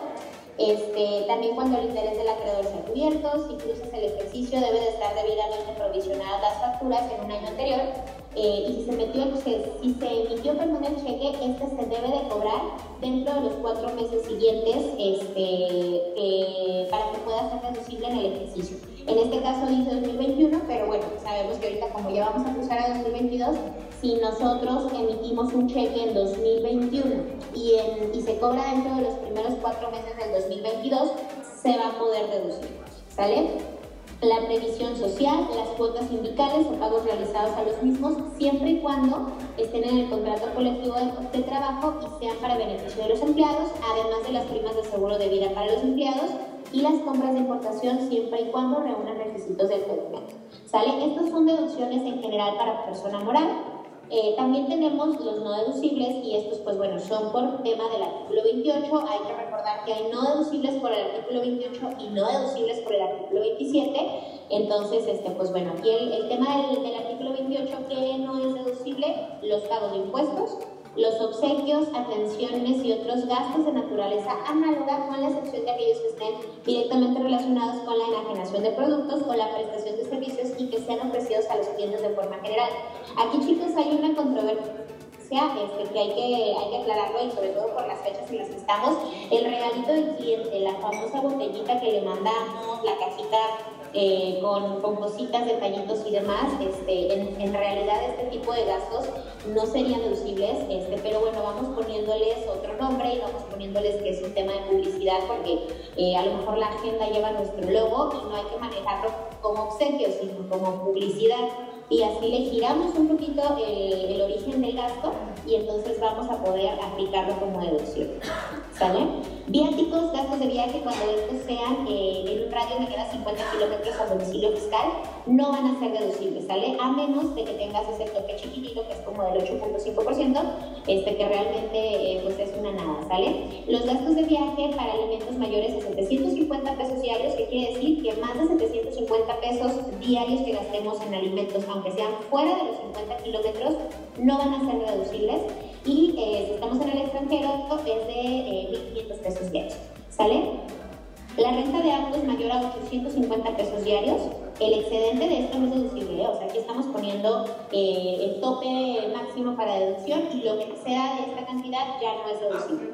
El hospedaje mayor a 3.500 pesos diarios, sanciones o indemnizaciones por datos, eh, daños y perjuicios, perdón, uso o goce temporal de automóviles superiores a 200 pesos diarios o de 250 para vehículos de energía limpia. Entonces, aquí también hay que, hay que tomar en cuenta estos gastos que son como tope máximo para deducción.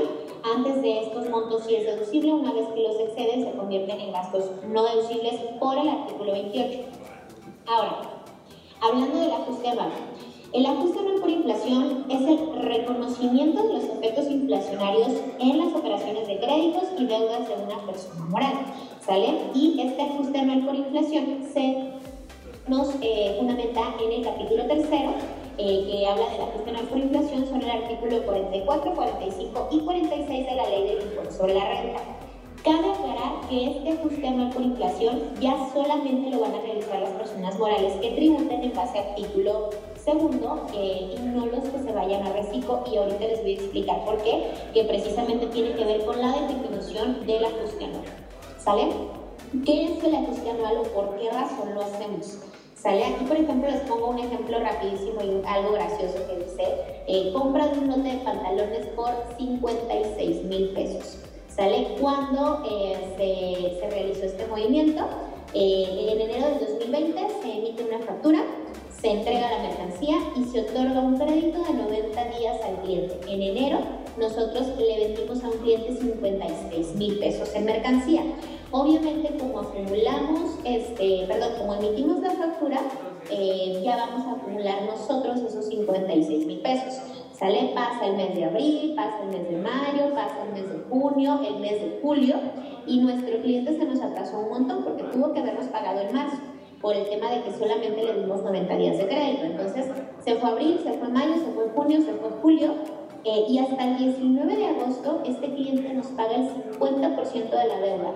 Fue en 2020, había pandemia, le cerraron su negocio, este, tuvo muchos problemas, pero era un muy buen cliente y entonces, ¿sabes qué? Pues lo esperamos, no hay problema, no te voy a, a, este, a exigir algo que pues también a lo mejor yo estoy en la misma situación, pero mira, qué bueno, se llegó el 19 de agosto y eh, ya me pagaste el 50% de la deuda, 28 mil pesos y el 20 de septiembre nos paga el restante, los otros 28 mil pesos.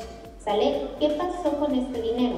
El dinero que nosotros tuvimos que haber recibido en enero del 2020, que fueron 56 mil pesos, en el momento que lo recibimos completo, que fue ya el mes de septiembre, eh, recibimos los mismos 56 mil pesos, pero esos 56 mil pesos de septiembre no son los mismos que pudimos haber recibido en enero. Entonces a eso se le llama el efecto inflacionario que si yo tengo una cantidad ahorita, probablemente en tres meses ya no me pueda comprar lo mismo que me pude haber comprado ahorita.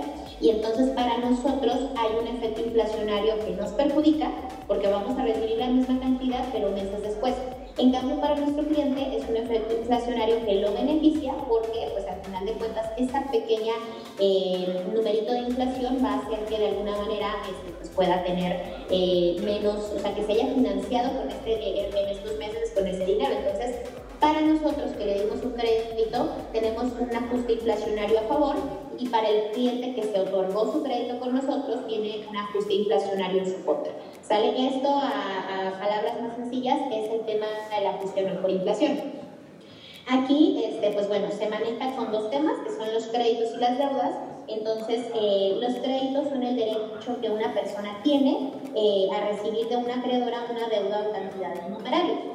¿Sale? No se consideran créditos los cargos, eh, los que sean a cargo de personas físicas y no provengan de sus actividades empresariales, plazos menores a un mes, o sea que se cobre dentro de los 30 días naturales ¿Qué quiere decir esto? ¿Y sabes qué?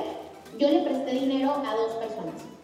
Le presté dinero, o sea, ojo, no estoy hablando de una factura de un cliente, que eso sí se considera un crédito, eh, pues porque al final es una actividad económica, la otra persona también tiene una actividad económica, me está comprando. Dejemos los clientes a un lado, que esos obviamente sí pasan, pero vamos a poner el ejemplo de un préstamo. Yo le voy a prestar dinero a mi, a mi esposo y le voy a prestar dinero este, a mi primo, pero mi primo tiene una empresa eh, y tiene una actividad empresarial. Entonces, este, mi esposo tal vez está trabajando en una empresa y tiene un ingreso por sueldos y salarios.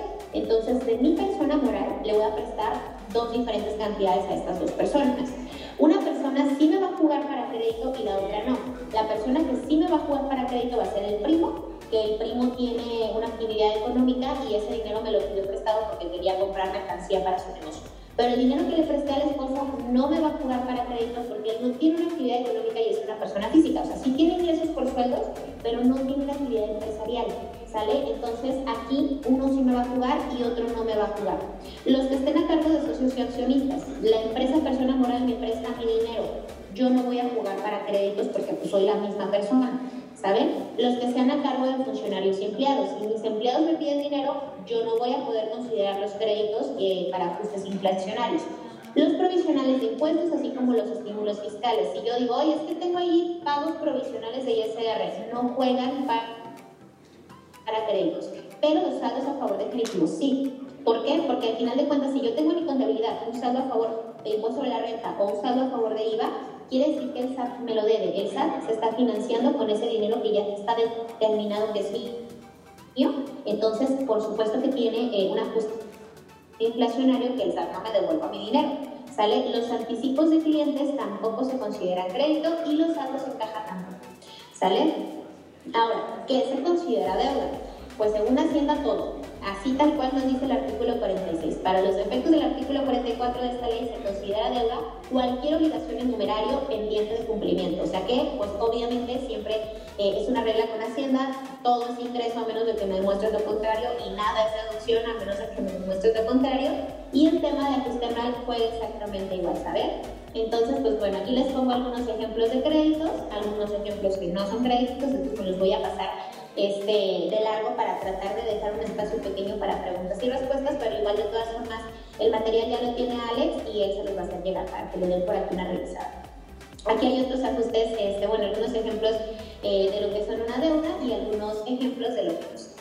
¿Sale? Entonces, ahora chicos, ¿qué otra cosa me gustaría tocar eh, con ustedes? Estos son algunos puntos que es importante que los chequemos, sobre todo ahorita que ya estamos a unos días de cerrar el ejercicio 2021 eh, que son cosas que nos van a ayudar a que cerremos nuestro ejercicio con mayor este, mm, seguridad de que los números no se nos van a mover o que no vamos a tener tanto tiempo.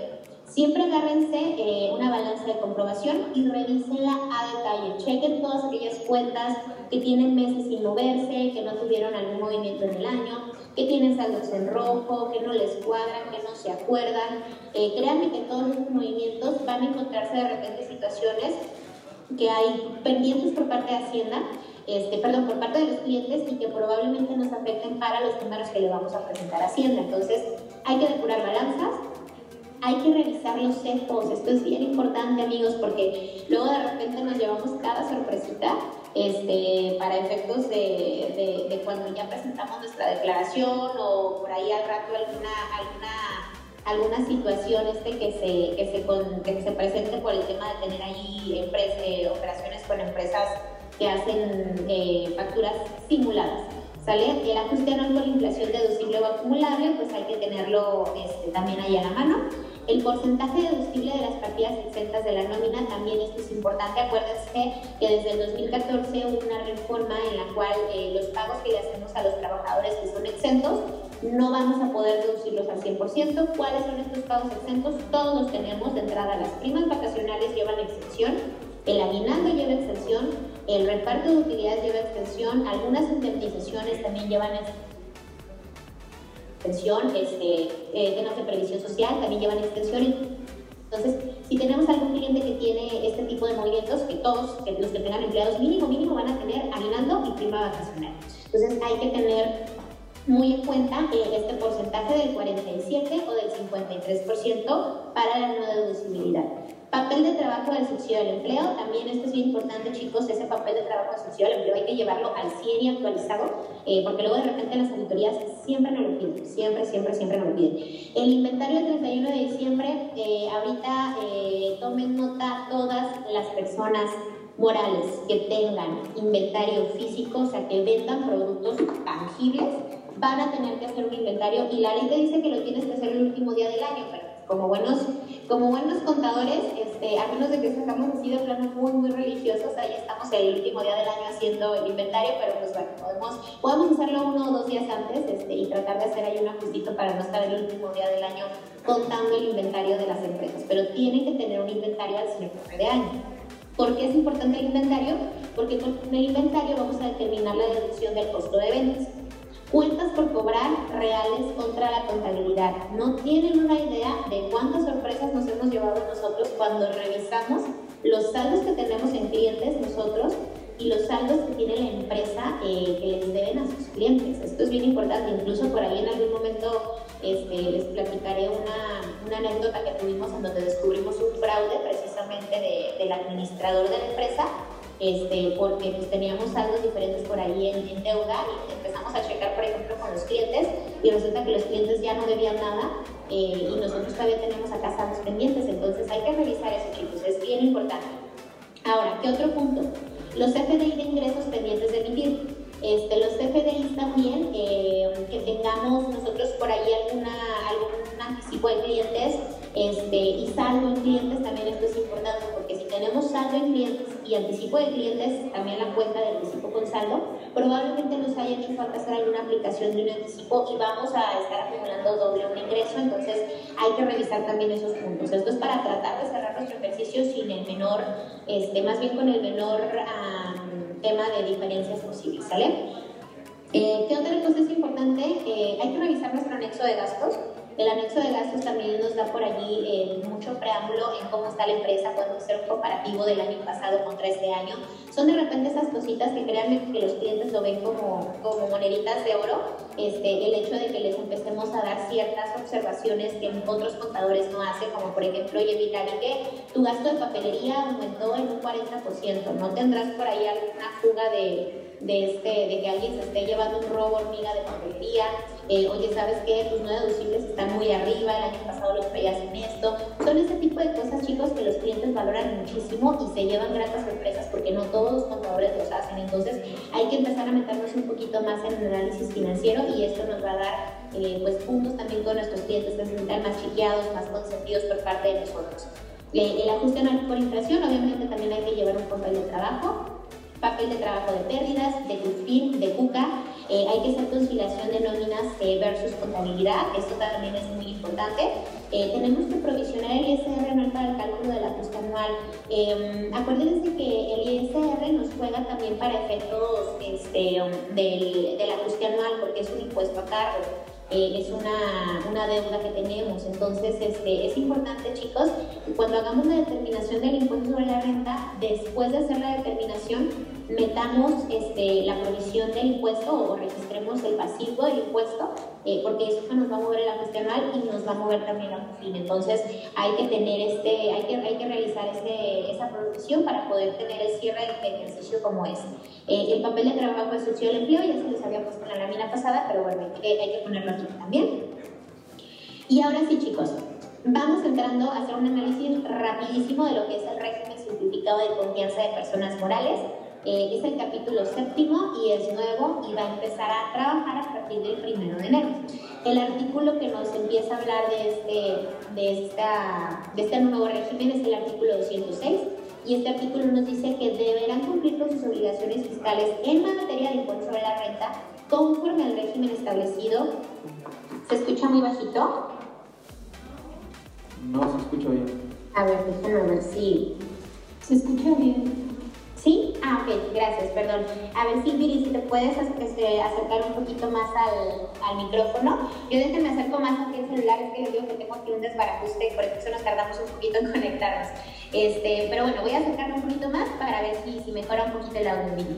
Ok, entonces el artículo 206 nos dice, deberán cumplir sus obligaciones fiscales en materia de impuestos sobre la renta conforme al régimen establecido en el presente capítulo las personas morales residentes en México que únicamente constituidas por personas físicas cuyos ingresos totales en el ejercicio inmediato anterior no excedan de la cantidad de 35 millones de pesos o las personas morales residentes en México únicamente constituidas por personas físicas que inicien operaciones y estimen que sus ingresos totales no excederán de la cantidad referida. ¿Qué es esto, chicos? El hecho de que tenga la palabra deberán es no tenemos opción. No hay opción, ¿por qué? Porque todas las personas morales, obviamente que puedan estar en este régimen, se tienen que cambiar.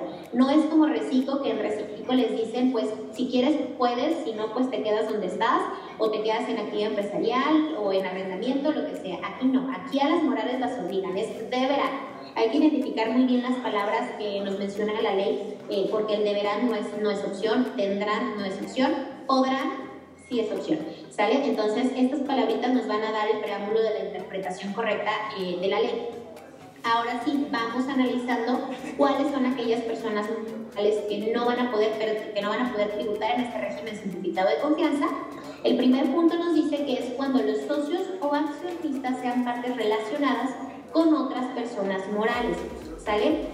Contribuyentes que realicen operaciones en fideicomisos o asociaciones en participación los contribuyentes que dejen de tributar conforme a lo previsto en este capítulo, obviamente, las instituciones de crédito, seguros y fianzas eh, de los almacenes generales de depósito, arrendadoras financieras y uniones de crédito, los coordinados tampoco van a poder tributar aquí, las actividades agrícolas, ganaderas, civícolas y pesqueras y las sociedades cooperativas de producción. Estas dos laminitas te hablan de cuáles son aquellas empresas que no van a poder pasar al régimen simplificado de confianza, este, aunque tengan ingresos inferiores a los 35 millones de pesos.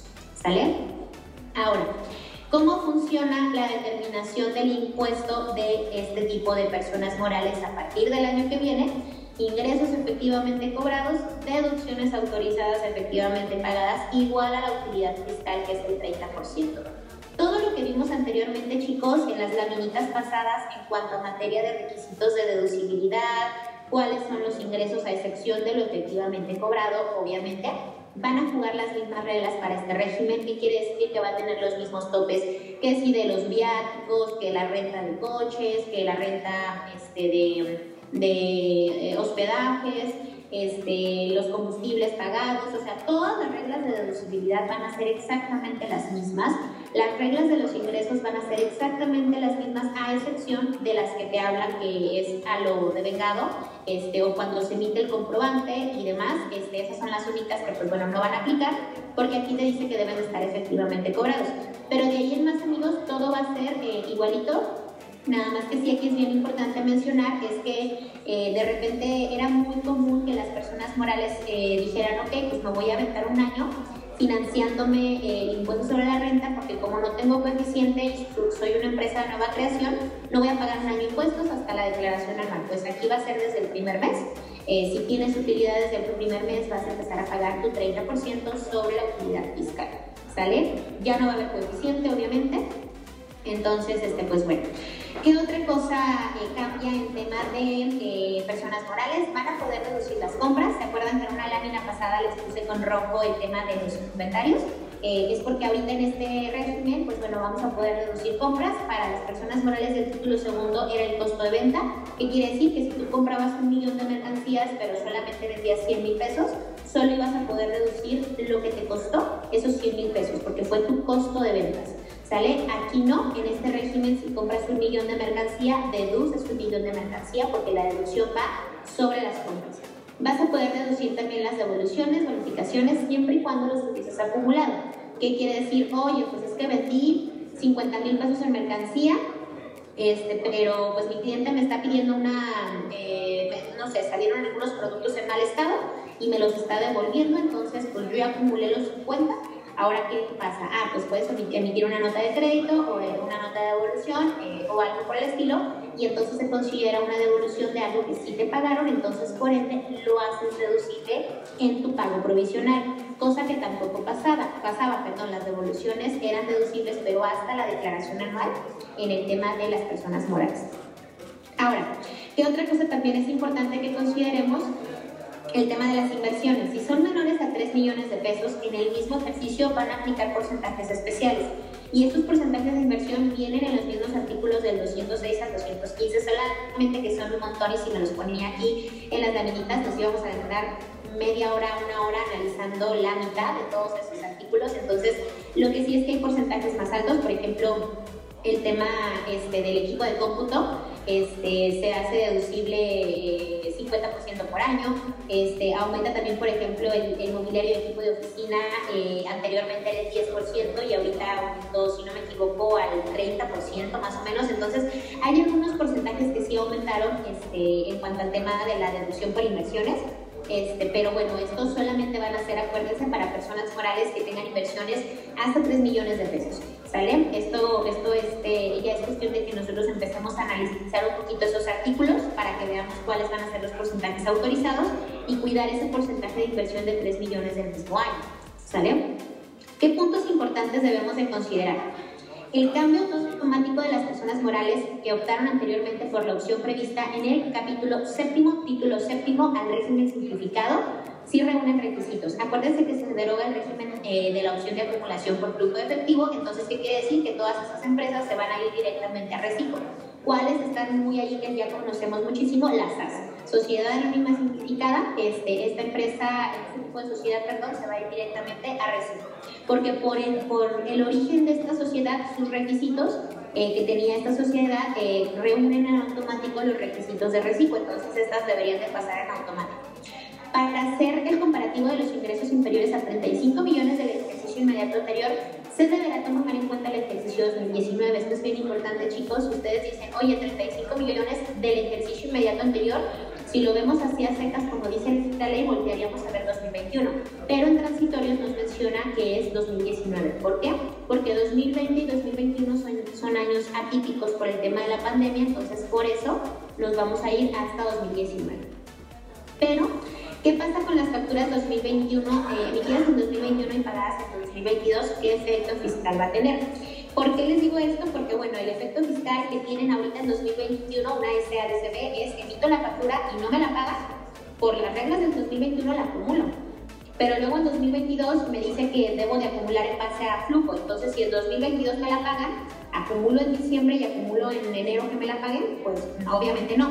Entonces aquí es importante que llevemos un control de aquellas facturas que van, vamos a darle efecto fiscal en 2019 perdón, en 2021, para que en 2022 no les vayamos a dar efecto fiscal, ¿sale? Entonces aquí nada más es cuestión de que identifiquemos muy bien estos movimientos. ¿Qué pasa con los inventarios del 2021 que aún tenga para 2022? Sabemos que en 2022 pues ya va a ser en base a compras, pero tenemos inventario de mercancía que todavía se compararon con las reglas de deducción por medio del costo de ventas. Estos inventarios que tengamos al 2021 vamos a seguirlos reduciendo con el sistema de costo de ventas hasta que se agote. Por eso, chicos, más que nunca es súper, súper importante que hagamos un inventario al 31 de diciembre para poder llevar dos controles de inventario diferentes. Los que se compraron en 2021 y los que se van a ir adquiriendo en 2022, porque si no vamos a tener un desbarajuste de deducciones. ¿Qué pasa con mis saldos a favor, deducciones y todo mi historial si decido cambiarme al régimen de confianza? Pues bueno, aquí el, tema de decidir no, no, está bien planteada porque no es, no es decisión, es obligación, pero bueno, no vas a perder esos historiales, este, se van a pasar al 2000, eh, bueno, a poderlo seguir aplicando en 2022 en tu mismo régimen. No sé si hasta aquí tengan alguna duda, creo que acabé 10 minutitos antes para ver si podemos eh, um, resolver algunas dudas que vayan teniendo de la presentación. Bueno, voy a ir, eh, Alex, no sé si, si, este, si hay presencial alguna duda, pero en lo que este, deciden, aquí tengo una preguntita de Anel y Ben en el chat, eh, ¿la puedo ir respondiendo? Sí, claro. Espérate, hola. Sí, claro. Hola, hola. ¿Anel? Hola. ¿Qué tal, Anel? A tus órdenes. Hola, soy Lucy. No, no, Anel. Ah, hola, Lucy. ¿Cómo estás? Muy bien, ¿y tú? Qué bueno, también bien, gracias. Me toca ahorita a mí a las 12. ¿Dudas? Ah, ok, perfecto, muy bien. Entonces, este, um, um, yo ahorita voy a ir respondiendo algunas duditas y acabamos eh, justo al punto para que entres tú, ¿va? Ok, entonces, eh, bueno, tú me avisas. Ya les pasé igual mi presentación para que la pongan. Lo único que les quería preguntar es, ¿les voy diciendo cuando le cambien de diapositiva? No, tú vas a tener el Pues control. yo pude presentar, me imagino que tú también puedes presentar. O sea, yo, yo fui, yo puse mi presentación y lo fui cambiando. Ah, ok. Ah, súper, ok, ok. Bueno, para hacer eso. Gracias. Amiga, Muy bien, no, ¿de qué? Ok, entonces, pues bueno, vamos resolviendo la duda. Anel este, nos pregunta, ¿cambiarán automáticamente las personas morales que actualmente ya están dadas de alta en título segundo? Eh, solamente si reúnes los requisitos. Aquí, chicos, es, es importante que sepan, y esto ya se los he dicho yo en algunas, en algunas pláticas que hemos tenido en cuenta para todos, este, el hecho de que tú digas un cambio automático que te haga la autoridad, no necesariamente es que sí te corresponda, hay que revisar si nos corresponde. ¿Por qué digo esto? Por ejemplo, eh, em, te dicen, oye, es que no puede ser eh, partes relacionadas este, de otras empresas porque si no ya no puedes estar en reciclo. Pero ¿qué pasa si nosotros en la información que presentamos en declaraciones nunca ponemos partes relacionadas? Ya ven que cuando presentamos la declaración te dice ingresos por partes relacionadas o ingresos que no son partes relacionadas. Entonces, si nosotros porque no ponemos correctamente la información, ya no pusimos que tenemos partes relacionadas, Hacienda nos va a cambiar en automático, pero a nosotros no nos corresponde estar ahí. Entonces es importante, muy, muy, muy, muy importante que revisemos si realmente reunimos estos requisitos, porque si no, lo que va a pasar es que nos van a empezar este, a, a, vamos a empezar a tributar en un régimen que no nos corresponde y vamos a llegar a tener problemas con la autoridad. ¿Sale? Pero en teoría sí, el cambio va a ser automático, solamente pues es importante considerar el hecho este, de que no necesariamente nos toca estar ahí. Sí, bueno, cuando... Ah, Claudia nos dice, buenas tardes, comentas que no tendrán coeficiente de utilidad las personas morales, totalmente Claudia, solamente para reciclo ya no va a haber coeficiente, todo va a ser en base a ingresos menos deducciones. Sí, bueno, eh, Mercedes nos dice, eh, de la deducción de regalos tenemos que poner como publicidad para poder reducirlos, aunque se hayan dado a todos los clientes. Eh, lo que pasa es que mm, el tema de la de los regalitos se consideran gastos de representación, entonces esos como tal no son deducibles. Entonces sí hay que ponerle de preferencia este, un tema, o sea, que tenga, o sea, para, vamos, no es lo mismo que digas de regalar a mis clientes una botella, eh, y es estrictamente indispensable que yo le regale a mis clientes una botella, a que digas, este, hice una publicidad eh, en diciembre por las fiestas navideñas, en donde mandé este, una botella con la marca mi nombre o con una tarjetita de mi nombre y ahí puse los servicios que tengo en 2022.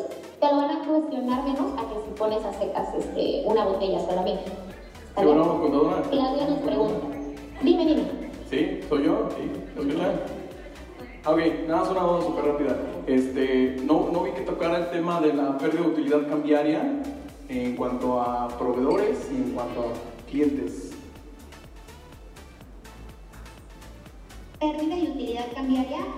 Este, no, esa, esa, esa, parte no la pusimos en la presentación, este, pero o sea, te refieres a la parte de, bueno, el ajuste inflacionario que te, que te pone, eso sí, pero en la pérdida de utilidad cambiaria, este, por pagos que haces en otra moneda, ¿no? Es correcto, principalmente en dólares, no nos vayamos este, a otras monedas, el principal que es dólares.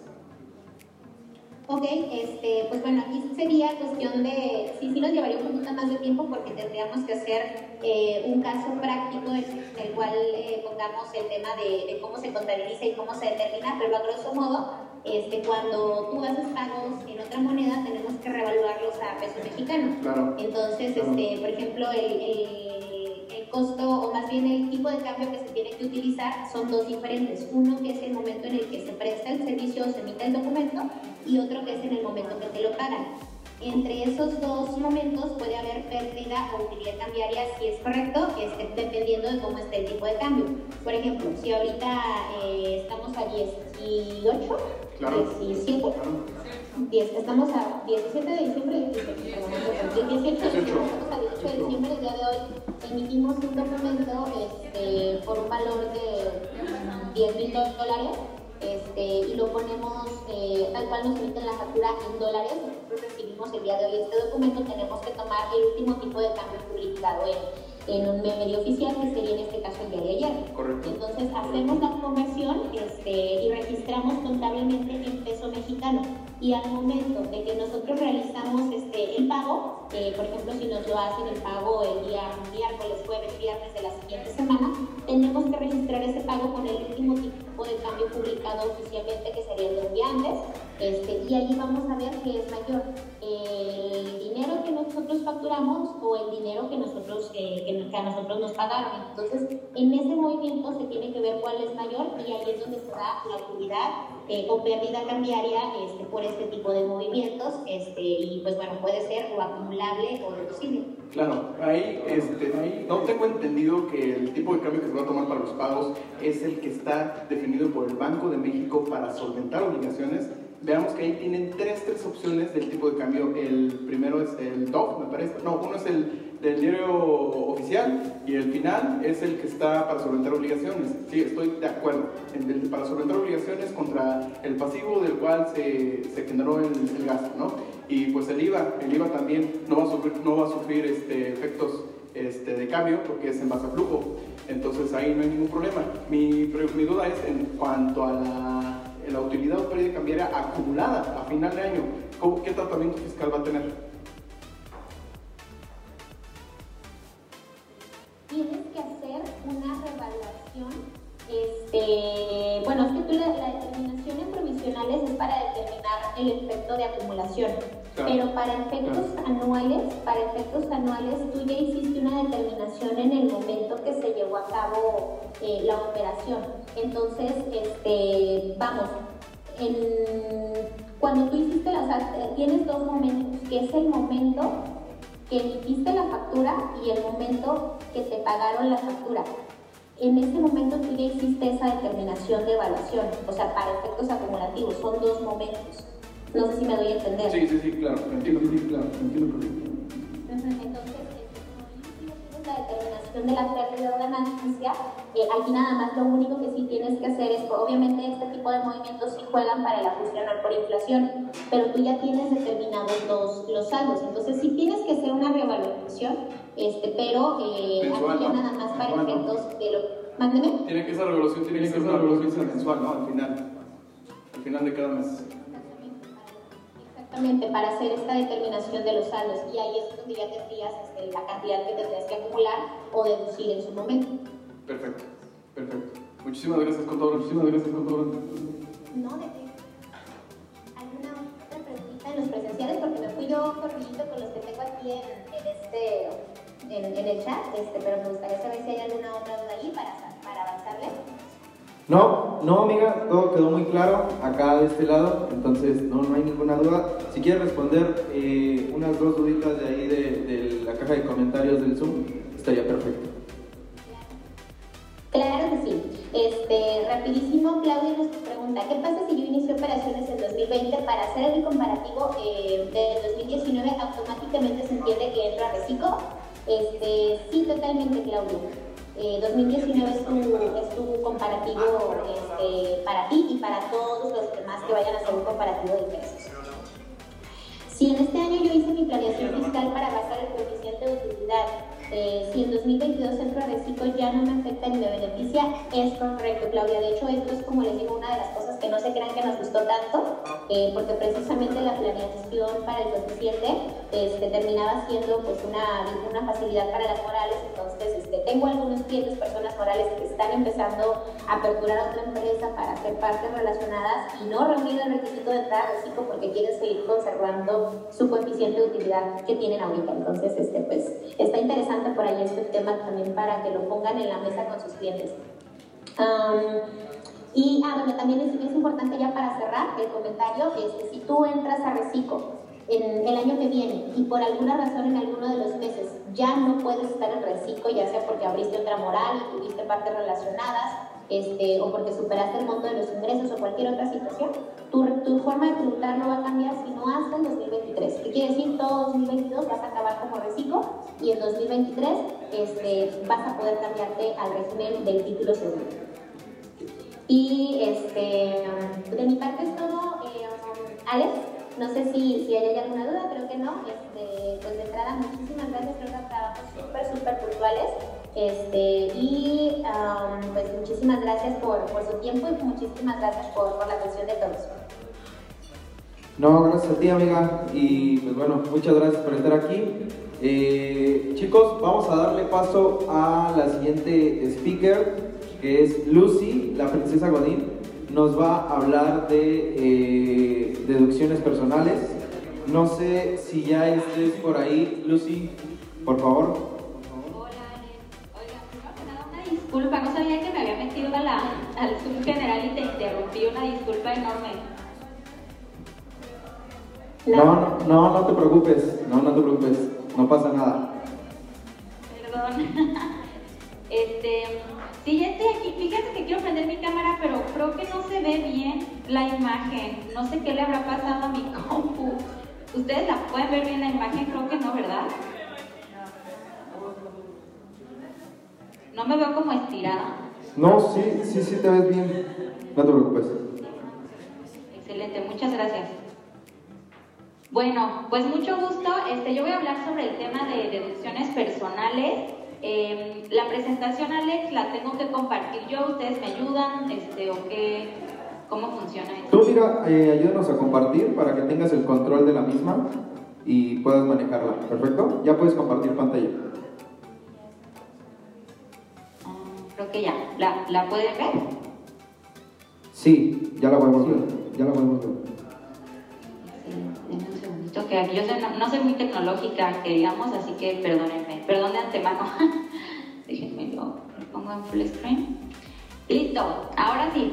Bueno, pues este, muchísimo gusto a todos y muchísimas gracias por, por estar aquí, aquí con nosotros en este 24 Challenge. Eh, espero que todavía no estén casados, si lleven despiertos todos desde, la, desde las 12 de la noche, pero bueno, muchísimas gracias por el interés este, de entrar a esta plática. Y bueno, como les comentó Alex, mi nombre es Lucia Herrera, soy conocida como la princesa Godín en redes sociales y yo voy a platicar con ustedes sobre un tema que es súper interesante, este, tanto para personas asalariadas, que yo les digo cariñosamente godines, porque yo también soy una godín, y personas físicas. Esto se llama eh, deducciones personales.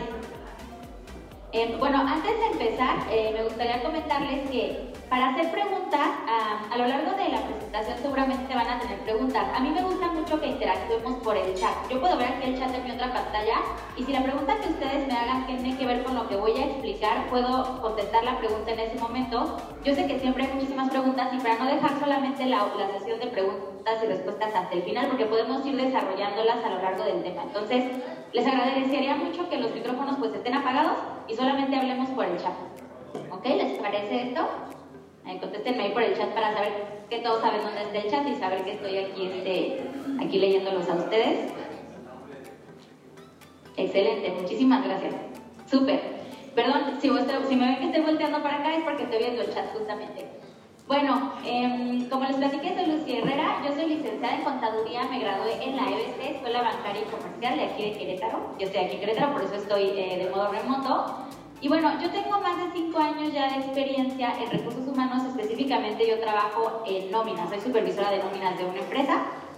Y bueno, como les platiqué en mis redes, eh, soy conocida como la princesa Godín, así me pueden encontrar en TikTok y me pueden encontrar también así, bueno, en Instagram estoy como Lucy R. Les, pongo aquí mis redes porque tengo en las redes varios tutoriales y varios videos que la verdad es que considero que son como de mucha ayuda y hay veces que hay dudas que, no, sa- dudas que tenemos de la vida Godín, de la vida adulta, del SAT, del IMSS, de todo eso y pues aquí pueden encontrar la respuesta.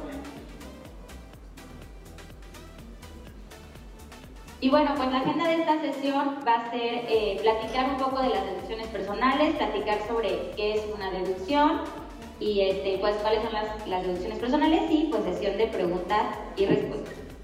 Y bueno, primero que nada, antes de empezar, este, me gustaría preguntarles a ustedes, que yo sé que todos son, bueno, o espero la mayoría son contadores o financieros, seguramente ya lo saben, pero me gustaría que me dijeran, ¿qué es una deducción? ¿Saben qué es una deducción y para qué funciona? Porfa las respuestas en el chatcito y de aquí yo los voy leyendo.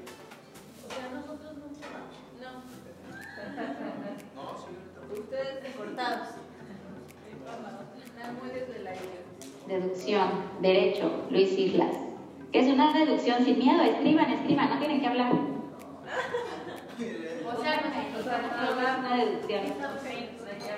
¿Y para qué funcionan las deducciones? Chicos, tenemos que participar, ¿eh? Muy bien, Mercedes, es la que ayuda a los...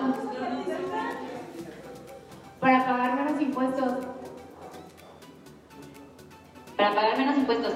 Oigan, si, si ven todos el chat, es que por ahí, os digo, lo que les comento, no me gusta a mí mucho la participación, pero por el chat como Sí, para... nada más que saben que Princesa Godín, pues en el chat a los denunciales nos saca de la jugada.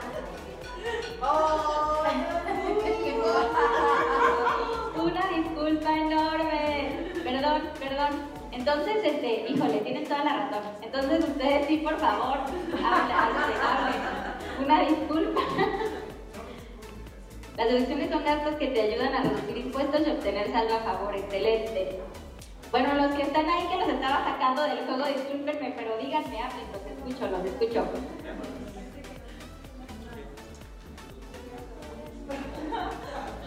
Ahora nadie quiere hablar.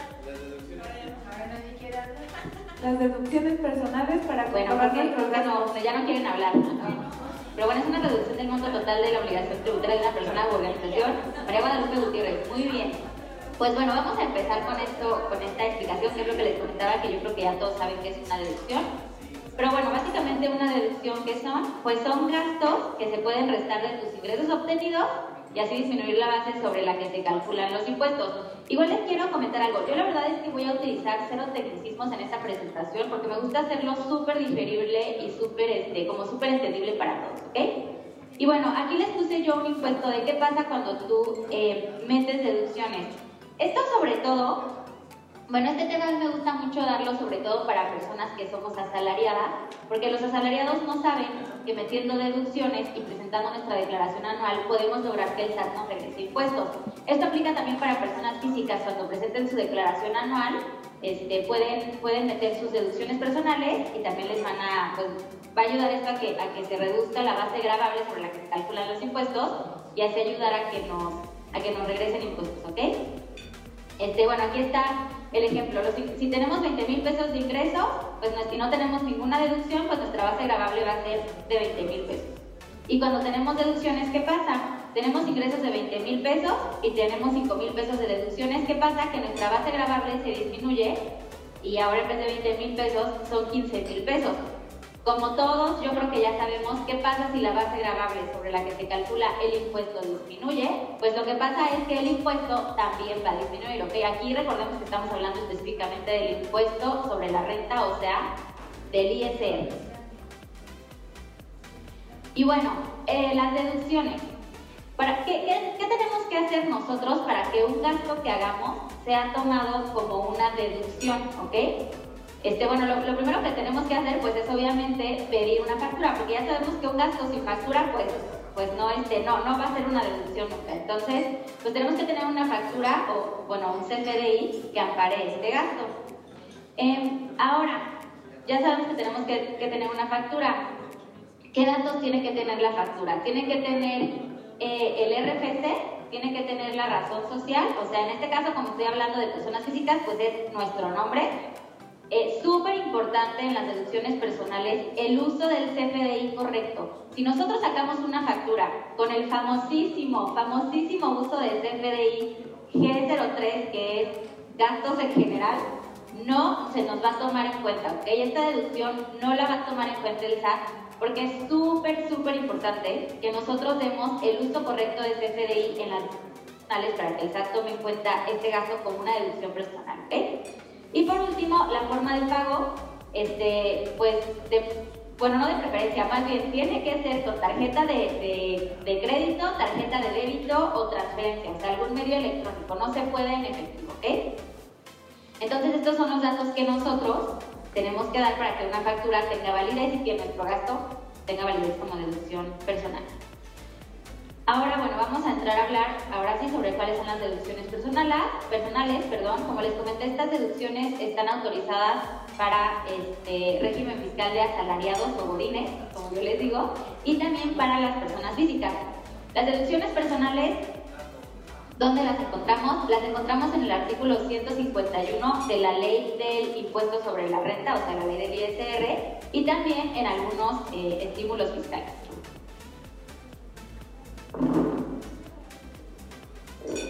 Una disculpa, pero tengo que tomar agüita, si no se me seca la garganta, ya no puedo seguir. Y bueno, vamos a comenzar. En las deducciones personales hay varios rubros. Vamos a empezar ahorita con la salud. En la salud, eh, ¿qué es deducible? Bueno, es deducible las citas con el dentista, las citas con el doctor, citas este, con el psicólogo, con el nutriólogo, porque importa la vida aquí, y también los honorarios de las enfermeras, ¿ok? Si ustedes van al doctor, al psicólogo, al nutriólogo, a, a este, al doctor, cualquier especialidad, que siempre me preguntan como, oye, sí, el doctor, pero el ginecólogo también, el cardiólogo también, el pediatra también, todos los doctores son doctores, ¿no? Entonces, este, todas esas consultas son deducibles de impuestos. Obviamente, para que sean deducibles de impuestos, pues la persona que te da, que te está brindando este servicio, esta actividad, tiene que tener título profesional que esté legalmente expedido y autorizado por las autoridades correspondientes. O sea, una persona que haya ido a la universidad y haya estudiado esta carrera.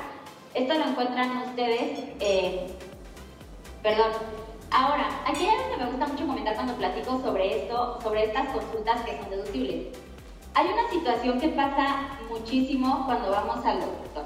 Cuando vamos al doctor nosotros vamos y que es lo primero que vas a pagar que te dicen los doctores, pues que ellos solo aceptan efectivo, ¿no? Digo, aquí todos, pues, como buenos contadores financieros este, vitalistas, sabemos que ¿para qué lo hacen, no? Porque obviamente pues no quieren declarar esos ingresos. Pero ¿qué es lo segundo que pasa? Que cuando tú le dices, oye, no te quiero pagar en efectivo, porque además recuerden que los pagos en efectivo de estas consultas no se van a hacer deducibles, tiene que ser por algún medio electrónico, o sea, es PAY, transferencia, cheque, este, cheque, tarjeta de crédito, tarjeta de débito. ¿Qué pasa cuando nosotros les decimos que queremos pagarles a través de, a través de algo, un medio electrónico, y además queremos una factura? Porque hay que acordarnos que sin factura, pues este gasto no se va a hacer deducción. Exactamente, Claudia. Cuando tú pides una factura, te dice el doctor, no, te vamos a cobrar el 16% del IVA. A ver, ustedes saben, o bueno, si no saben, se los platico ahorita, que los servicios eh, profesionales de medicina y de odontología, o sea, dentistas y doctores, en el artículo 15 de la ley del impuesto al valor agregado en la ley del IVA, en la fracción 14, dice que estos servicios están exentos, o sea, no causan IVA. Así que un doctor o un dentista no tendría por qué cobrarte IVA. Este es un dato que me encanta dar porque es algo que siempre, siempre pasa cuando nosotros queremos pedirle una factura a nuestro doctor, ¿ok? Entonces, ahí hay que estar abusados. Digo, un tip, un tip que les paso es que los doctores no nos pueden cobrar a nosotros IVA porque sus servicios eh, profesionales de medicina no causan IVA, ¿ok? Ni los dentistas tampoco. Entonces, bueno, este, para, como les comentaba, pues para que nosotros hagamos deducibles estas consultas, tenemos que pedir la factura. Los usos del CFDI se los voy a dar más adelante, va a haber una lista en la presentación de todos los usos del CFDI. La verdad es que les mentiría si les digo que me acuerdo de todo. Lucy, dime. Tengo una pregunta. Tengo una pregunta. Dime. ¿Soy yo? Ahí está. Ahí está. Ah, referente, ah, por ejemplo, por ejemplo, al psicólogo. El psicólogo, el psicólogo no, es doctor, es licenciado en psicología. Es licenciado en psicología. ¿Me graba IVA? Sí, en, en, el caso de los psicólogos, sí. El artículo 15 de la ley del IVA, aquí en la fracción que, le, que les platico, que están exentos de IVA los eh, servicios profesionales de medicina y también los de odontología. Nutri, eh, nutriólogo, enfermera este, y, y, psicólogo, ellos sí, ellos sí causan IVA. Gracias. Gracias. Gracias. Bueno, aquí, te, aquí también veo otra pregunta que me hacen en el chat, Mercedes. Si son menores a dos mil pesos, también la respuesta es que sí. En las deducciones personales solamente hay una deducción que más adelante se las voy a decir, en la que se acepta el efectivo. Pero si no el pago no es con tarjeta o transferencia, en las deducciones personales tampoco el SAT la toma como, pues, como una factura este, que tome en cuenta. No sé alguna otra duda respecto a, a esto. Mm, no, ninguna, no, ninguna. Bueno, vamos a seguir entonces. En el rubro de la salud tenemos, este, tenemos también estos gastos, que son los gastos hospitalarios y las medicinas, pero únicamente lo que, las medicinas que son deducibles son las medicinas que se incluyen en el CPDI de la factura que te da el hospital. Aquí hay mucha confusión porque siempre me preguntan, eso es algo que también siempre preguntan cuando, cuando doy este tema, oye, las medicinas son deducibles yo voy a la farmacia del ahorro, a la CIMI, a la Guadalajara, a la farmacia que ustedes quieran, ¿puedo pedir una factura? Aquí la respuesta es que no, ¿ok? Las medicinas no son deducibles, yo también me pregunto por qué, porque lo deberían de ser, pero no son deducibles, la ley no las contempla como deducibles, únicamente lo que contempla como deducibles son si tú tuviste alguna operación, o sea, de los gastos hospitalarios, y en esta, en esta factura del hospital te ponen ahí que te suministraron medicinas, Solamente en este caso las medicinas son deducibles, que están en una factura de gastos hospitalarios. Si no, no van a ser deducibles, ¿ok? Este, igual en los gastos hospitalarios, los gastos que te ponen como que si las pantuflas, que si las sábanas, ya ven que luego en los hospitales cobran todo eso, eso tampoco se va a hacer deducible, que es únicamente lo que, lo que son efectivamente gastos hospitalarios. Obviamente, pues para hacerlo deducible ya sabemos que tenemos que pedir nuestra factura, el uso del CFDI, es decir, me acuerdo de ser de 01, y tenemos que pagar este, con tarjeta o transferencia. Ahora, ¿qué más es deducible también? Eh, los análisis o los estudios clínicos. Cuando ustedes van, por ejemplo, se me ocurre al dentista y les, y les pidan, no sé, una radiografía, porque les van a poner brackets y les piden ya una radiografía para que vean su dentadura, este, eso, ese análisis que les hacen es deducible de impuestos, ¿ok? Por ejemplo, este, análisis de sangre, también son deducibles de impuestos. Yo les platico, me casé hace, hace dos meses y yo me fui a sacar mis análisis este, que te pide la iglesia, que te piden análisis, este, estudios, yo no me acuerdo cómo se llaman, estudios, no es como estudios prenupciales, algo así. Obviamente, como buena contadora, yo hice deducible eso porque esos análisis también son deducibles. Igual, los, todos los estudios clínicos también son deducibles de impuestos, ¿ok? Eh, José Luis, aquí me pregunta, este, aunque se considere para botiquín, ¿no es deducible las medicinas? No, José Luis, la respuesta es que no, no son deducibles. Este, recordemos que aquí estamos hablando de personas físicas, ¿ok? De asalariados y de personas físicas, pero no, no son deducibles. Como deducciones personales. O sea, aquí estamos hablando únicamente de deducciones personales. En deducciones personales las medicinas no son deducibles. la única manera que son deducibles es si están este, incluidas en, en la factura del hospital. Sí, los rayos X también, claro, esos también son deducibles. Este, eh, bueno, también eh, la compra o renta de aparatos para rehabilitación o las prótesis también son deducibles de impuestos. Este, otro gasto que me encanta porque hay muchísimas personas, yo me incluyo, que utilizamos lentes, personas que trabajamos frente a las computadoras, casi todos utilizamos lentes, pues estos lentes, los lentes ópticos, o sea que lentes ópticos significa que tengan una graduación, o sea que para que veamos mejor, también son deducibles, pero esto sí tiene un tope, bueno, esto tiene un tope anual específicamente este concepto de hasta por 2.500 pesos. Ahora, también este, surge mucho aquí la duda, oye, si me compro unos lentes de 5.000 pesos, ¿no son deducibles? La respuesta es que lo único que será deducible pues van a ser 2.500 pesos, ¿ok? Los 5.000 no, hasta 2.500 eso es lo que va a ser deducible. Para reciclo personas físicas también serán deducibles las, las, deducciones personales. A ver, aquí le voy a pedir un poco a, a, Alex que nos, que nos ayude con esta respuesta por si, por si yo no la estoy dando bien. Pero yo tengo entendido que en reciclo no se permiten las deducciones. Entonces, pues obviamente no hay deducciones personales. ¿Puedes confirmarnos esto, por favor, Alex? Claro, amiga, no, no hay deducciones para reciclo, no hay deducciones ni personales ni deducciones de tu actividad. como en reciclo no hay deducciones, este, pues obviamente tampoco hay deducciones personales. Las deducciones personales se aplican también para personas físicas que no estén en el régimen de sueldos y salarios, pero sí en otro régimen, por ejemplo, arrendamiento actividad empresarial profesional. Nelly, las deducciones este, personales aplican para, aplican para asalariados y para personas físicas. O sea, si tú eres una persona física, tú puedes tener deducciones personales. ¿Ok?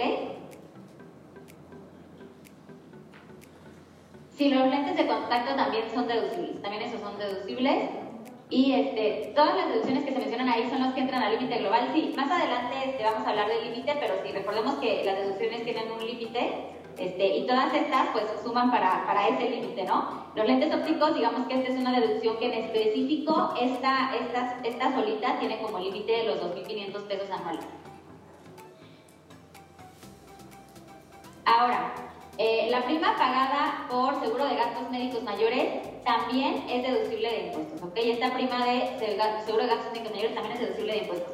Aquí me preguntan del seguro de vida. Las primas por seguro de vida, esas no son deducibles de impuestos. Lo único que es deducible es la prima pagada por seguro de gastos médicos mayores. Y bueno, en el número de la salud, eh, aquí hay un dato también pues interesante. Estos gastos no solamente son deducibles si tú los haces por ti, son deducibles si tú haces estos gastos para familiares en línea recta directos, ascendentes o descendentes. ¿Qué significa esto? Pues ascendentes son nuestros papás, nuestros abuelitos y descendentes, pues nuestros hijos o nuestros nietos. También es deducible para tu cónyuge, o sea, esposo o esposa, ¿ok? Si tú pagas estos, estos, este, alguno de todos estos gastos para tus familiares, también son deducibles de impuestos. Ojo, solamente que aquí hay como, pues hay una, una cuestión, ¿no? Son deducibles de impuestos siempre y cuando a la persona que tú le estés realizando ese pago no excedan los ingresos de esta persona no excedan de una UMA anual, ¿ok? Una UMA anual ahorita en 2021 es de 32.693.4 pesos. Entonces, si tú le pagas esto a tu esposo o esposa, pero tu esposo o esposa gana más de esto, esa deducción pues no va a ser válida. O igual a tus hijos o a tus papás. Esta es la única condición, que los ingresos no excedan de una UMA anual, ¿ok? Y bueno, como ya lo hemos estado platicando a, a lo largo de, de esta eh, sección de la salud, pues el pago tiene que ser con tarjeta, con cheque o transferencia y obviamente la tarjeta, el cheque o la transferencia tiene que estar a nuestro nombre, ¿no? O sea, si pagamos los gastos con la tarjeta de nuestro papá, de nuestro amigo y sacamos la factura a nuestro nombre, obviamente pues esto no va a ser válido. La factura tiene que estar a nuestro nombre, ¿ok? Al nombre de la persona que saque la factura. Hasta aquí acabamos con el rubro de la salud. No sé si alguien tenga alguna pregunta para de una vez este, contestarla o si no, para seguirnos.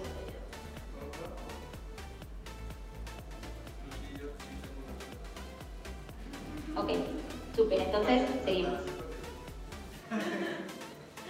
Bueno, ahora vamos a platicar sobre el rubro de la educación. En la educación eh, ¿Qué es deducible? Bueno, son deducibles las colegiaturas que se pagan en instituciones privadas únicamente, ¿ok? En instituciones privadas. lo que se paga, bueno, de hecho en escuelas de gobierno pues supone que no debería haber colegiaturas, creo que les cobran institución, pero solamente aquí es deducible en instituciones privadas. Y bueno, aquí también está este rubro en específico de la educación, también tiene topes específicos, ¿ok? Hay un tope anual y este tope anual depende del grado que se esté, que se esté este, cursando. En preescolar el tope anual son 14.200 pesos, en primaria son 12.900 pesos, en secundaria 19.900, en profesional técnico 17.100 y en bachillerato 24.500. Ahora, cuando les enseño yo todos los, los grados o bueno, las etapas académicas que son deducibles, siempre surge la pregunta, Oye, ¿por qué la, universidad, la licenciatura, la maestría, el diplomado, las clases de inglés son deducibles, o sea, es una colegiatura? La respuesta, tristemente, es que no, ¿ok? Recordemos que, recordemos que estamos hablando de deducciones personales, o sea, yo, por ejemplo, si soy, yo que soy asalariada, que mi régimen fiscal es de asalariada, este, yo no puedo deducir con ese régimen fiscal mi licenciatura, ni mis diplomados, ni, este, ni los cursos que tome. Ahí cambia la cosa, porque si tú estás en actividad empresarial, esto sí es deducible, pero ya no entran como deducciones personales. Entendemos un poquito la diferencia en esto porque no quiero que se me haga volar. Bueno, supongo que nadie, nadie ha hecho preguntas, entonces supongo que sí, que sí la entendemos, pero hay que saber, hay que saber distinguir esto, ¿ok? Acuérdense que ahorita estamos hablando únicamente de deducciones personales. Otra cosa son las deducciones, las demás deducciones que podemos hacer. Entonces, este es el ejemplo que les pongo. Si yo estoy, si yo que estoy en el régimen fiscal de asalariado, yo, si estoy estudiando la maestría y el diplomado, las clases de inglés, yo no puedo hacer esto deducible porque yo solo puedo meter deducciones personales. Pero en cambio, si estoy, no sé, en actividad empresarial y estoy tomando un diplomado, esto sí lo puedo hacer deducible, pero esa deducción no entra en deducciones personales, ¿ok? Entonces, en deducciones personales quedamos que no entran este tipo de, bueno, estos estudios. Este, bueno, también aquí es importante recordar siempre que el pago tiene que ser con tarjeta, cheque o transferencia. Y aquí aplica lo mismo, ¿no? O sea, también pueden ser estos pagos deducibles si los efectúas para tu cónyuge, tu concubino, padres, abuelos, hijos o nietos. Aquí pues lo que es muy común es que pues la colegiatura de nuestros hijos, ¿no? La colegiatura de los hijos se puede hacer deducible de impuestos. Ahora, también es súper importante este dato. Obviamente tienes que pedir tú una factura a la institución en donde esté tu hijo, hija o por quien estés pagando la, la, este, la empresa y la factura debe contener nombre, curva del alumno y el nivel escolar que está cursando, el nivel escolar para qué? Pues obviamente para aplicar el tope Ok, aquí me hacen una pregunta interesante en el chat. Si la empresa que paga la maestría es le es deducible a la empresa. Eh, como te comenté María, pues es un gasto que la empresa está haciendo sobre ti, así que para la empresa, pues este gasto, pues sí va a ser deducible, ¿no? Lo puede meter, no sé, como, como este, pues no sé, cursos, desarrollo del personal, pero es deducible para la empresa. Pero recordemos que ahorita el tema que estamos tocando es de deducciones personales, o sea, en deducciones personales, como lo dice el nombre, es algo personal, o sea, algo mío. O sea, la empresa cuando se deduce un curso o algo así que le paga a alguno de sus colaboradores, esas son deducciones totalmente aparte de las deducciones personales. Este, ¿Hay un tope? Sí, Claudia, sí hay un tope. El tope está aquí en, la presentación. Aquí les puse el tope por cada uno de, los, de, los, de las etapas escolares en las que estamos. Preescolar, primaria, secundaria, profesional técnico y el bachillerato. ¿okay? Me a esperar un poquito para ver si ya no hay preguntas sobre esto, sino para seguirme con el siguiente.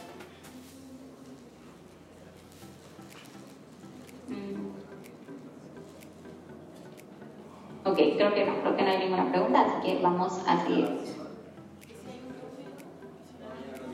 Bueno, el siguiente gasto, eh, que es una una deducción personal, que la verdad es que es un gasto que a mí me choca, como que es un momento en el que no, no creo que nadie de nosotros o nadie de, quien ha vivido esto pues esté pensando en hacer esto una deducción, pero pues es bueno saberlo, ¿no? También em, la, la deducción, la siguiente deducción son los gastos funerarios. Los gastos funerarios también son deducibles de impuestos. Este, obviamente este gasto funerario pues no lo vamos a pagar por nosotros, ¿verdad? Porque ya no lo podríamos hacer deducible. Bueno, si alguien más presenta nuestra declaración anual por fallecimiento, pero estos gastos funerarios pues son deducibles si tú los pagas por cónyuge, concubino, padres, abuelos, hijos o nietos. Recordemos siempre esto, línea ascendente o descendente directa y pues esposo o esposa. Eh, al principio de la presentación les platiqué que solamente había una, un gasto, una deducción personal que sí se permitía el pago en efectivo. El pago en efectivo es precisamente esta. Los gastos funerarios es la única deducción personal, la única que está permitido pagarla en efectivo, ¿ok? Solamente con esto. Solamente esta es la única. Todas las demás es con los, con los medios que ya comentamos. Em, siempre también cuando, cuando platico de este hay una pregunta, porque pues aquí hay, hay mucha gente muy previsora y me preguntan, oye, yo, yo, este, yo compré un plan en una funeraria de gastos funerarios a, futuro, ¿no? Estos no son deducibles, porque la ley dice que son deducibles los gastos funerarios hasta que se usen los servicios. Si tú compraste un plan a futuro, te estás futureando, obviamente todavía no lo vas a utilizar. Entonces, no son deducibles los planes a futuro, ¿ok? Sí, Sarnet Río, se puede hacer declaración anual ya después que fallezca. Claro, sí se puede hacer la declaración anual, pero a lo que me refería es que alguien más tendría que hacerla por ti. O sea, eso es a, lo que me refería, pues, la declaración anual por fallecimiento. Y bueno, aquí también este, este gasto en específico, esta deducción en específico, tiene eh, también un tope que es una UMA anual, que son 32.693.4 pesos. ¿Ok? Y bueno, ya después de ir aquí a hablar de la deducción más triste, vamos a hablar de mi deducción favorita en la vida. las deducciones de intereses de crédito hipotecario. ¿Por qué es mi deducción favorita? Por dos razones. Uno, mm, casi nadie conoce que esto es deducible y dos, la verdad es que esto es de lo que más, eh, lo que más nos ayuda a, a, que nos regresen impuestos, ¿no? A bajar la base, a bajar la base gravable. Entonces, los intereses de crédito hipotecario son deducibles de impuestos, los intereses que tú pagas, pero son los intereses reales, ¿ok? ¿Qué son intereses reales? Pues son los intereses menos la inflación.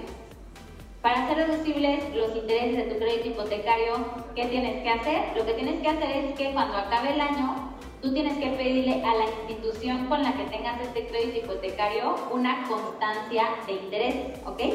En esta constancia de intereses, ellos te, van a, te la van a expedir, ahí van a poner obviamente todos tus datos fiscales, con esto ya vas a hacer deducibles o vas a poder deducir los intereses que pagas.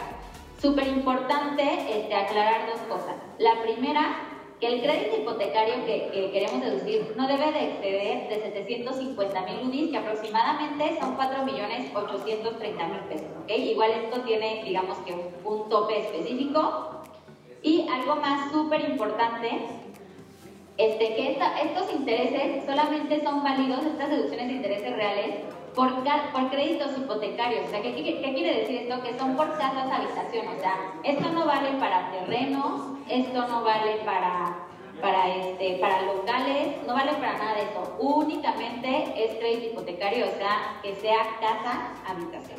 ¿Ok? ¿Hasta aquí alguna duda?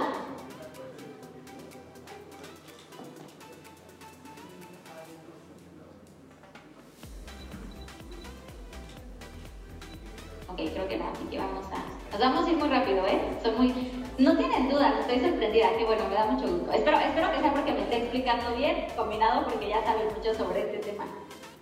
Viri, ¿pueden ser dos, créditos? Sí, Viri, sí pueden ser dos créditos.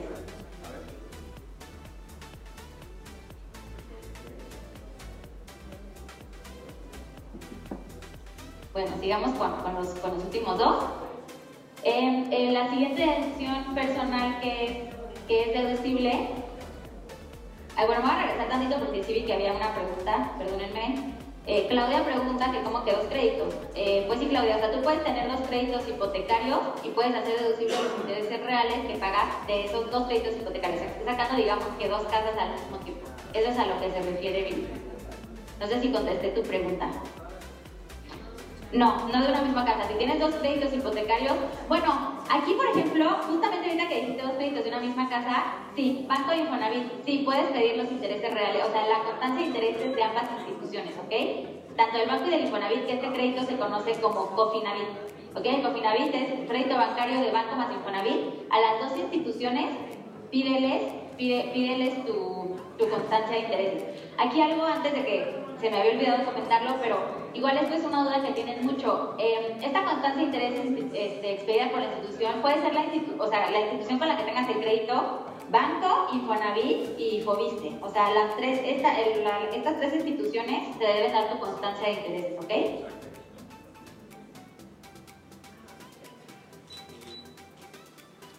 Ok. Ahora, ah, perdón, déjenme me regreso. Los gastos funerarios incluyen en el límite global. Sí, aunque cada uno, aunque les estoy aquí platicando de, los, de las deducciones, que hay muchas que tienen límites, este, límites, digamos, eh, o sea, cada uno tiene su límite, obviamente todo esto va sumando al límite global, al límite global, ¿ok? El límite global es el 15% de los ingresos. Entonces, si va, todo esto, todo esto que tenga un límite, digamos que particular, todo esto va sumando para el límite global. Ahora, la siguiente deducción son los, los donativos.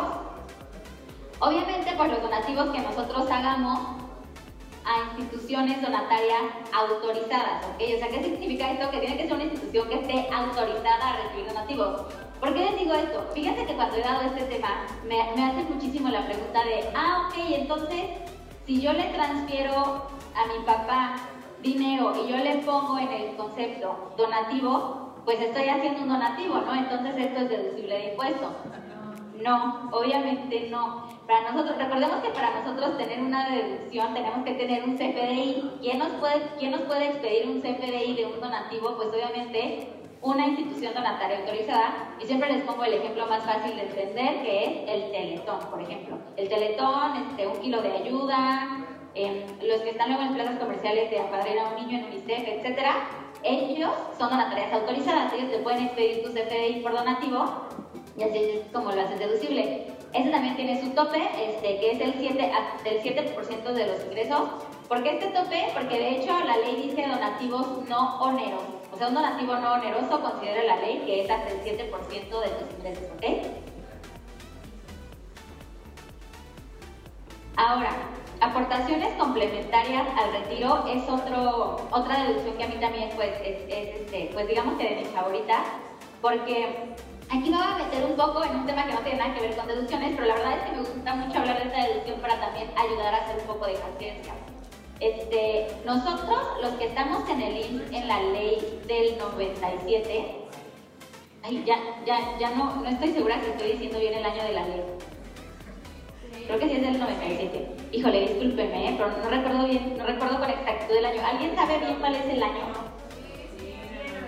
Sí, estás en lo correcto. Sí, estás en lo correcto. Ah, el 97, perdón, ok, como que tuve una laguna mental por un segundo. Muchas gracias por, por, este, por la confirmación.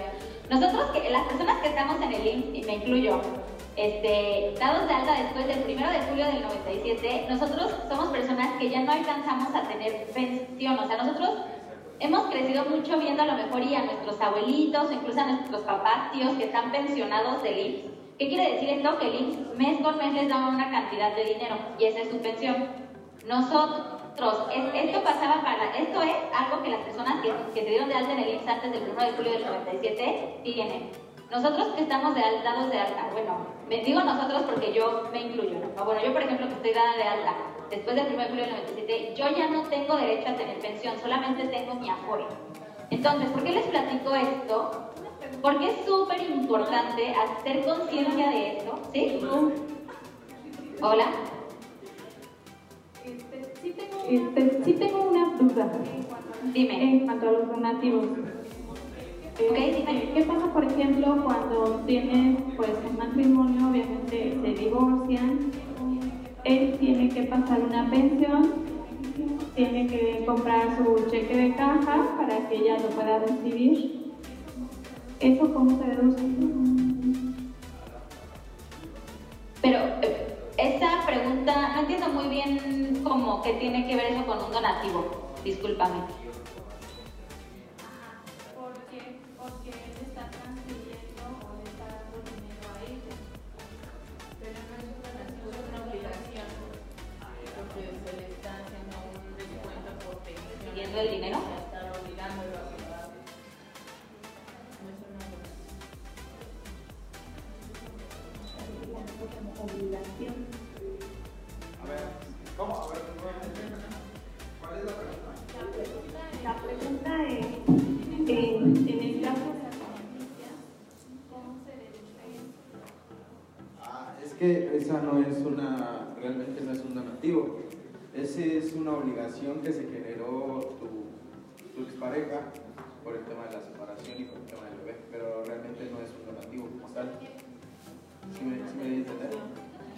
Pero ¿cómo lo metería contablemente para esa persona?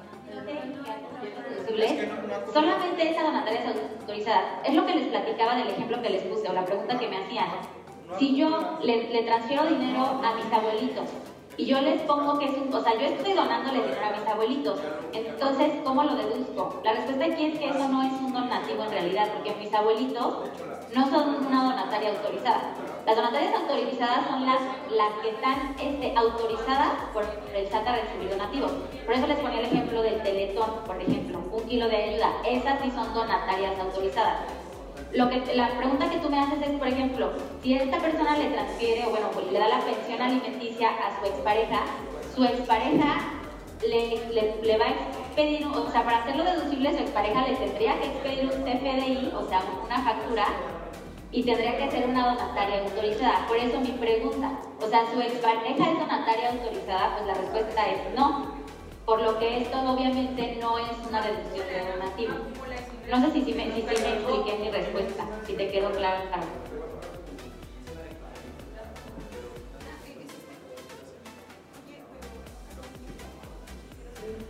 Hello.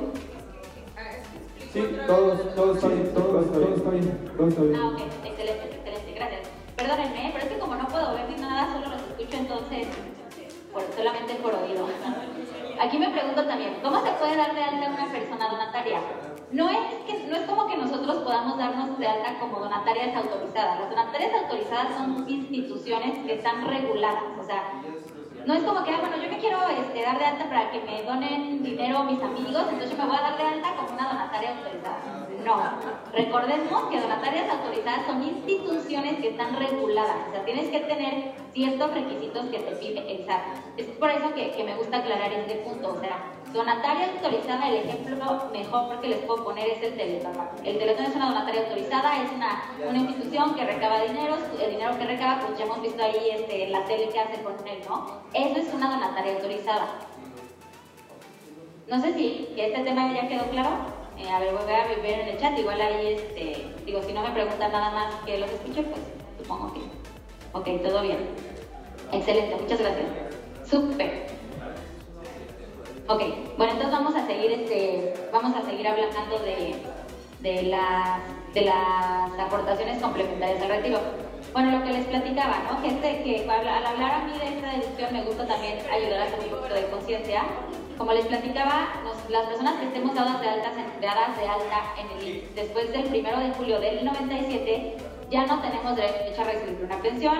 Entendemos como pensión dinero mensual, o sea, un, un concepto, se los voy a decir muy básico, pues dinero mensual que el IMSS te da, ¿no? De aquí hasta que fallezcas y de hecho, si la persona que tenía la pensión fallece y tiene este, un beneficiario, ese beneficiario sigue recibiendo la pensión hasta que fallezca. ¿ok? Y eso era algo increíble que tenía el IMSS, que ya no lo tiene, motivo por el cual nosotros tenemos que preocuparnos desde hoy mismo para saber de qué vamos a vivir cuando estemos grandes, porque pues no vamos a trabajar toda la vida, ¿no?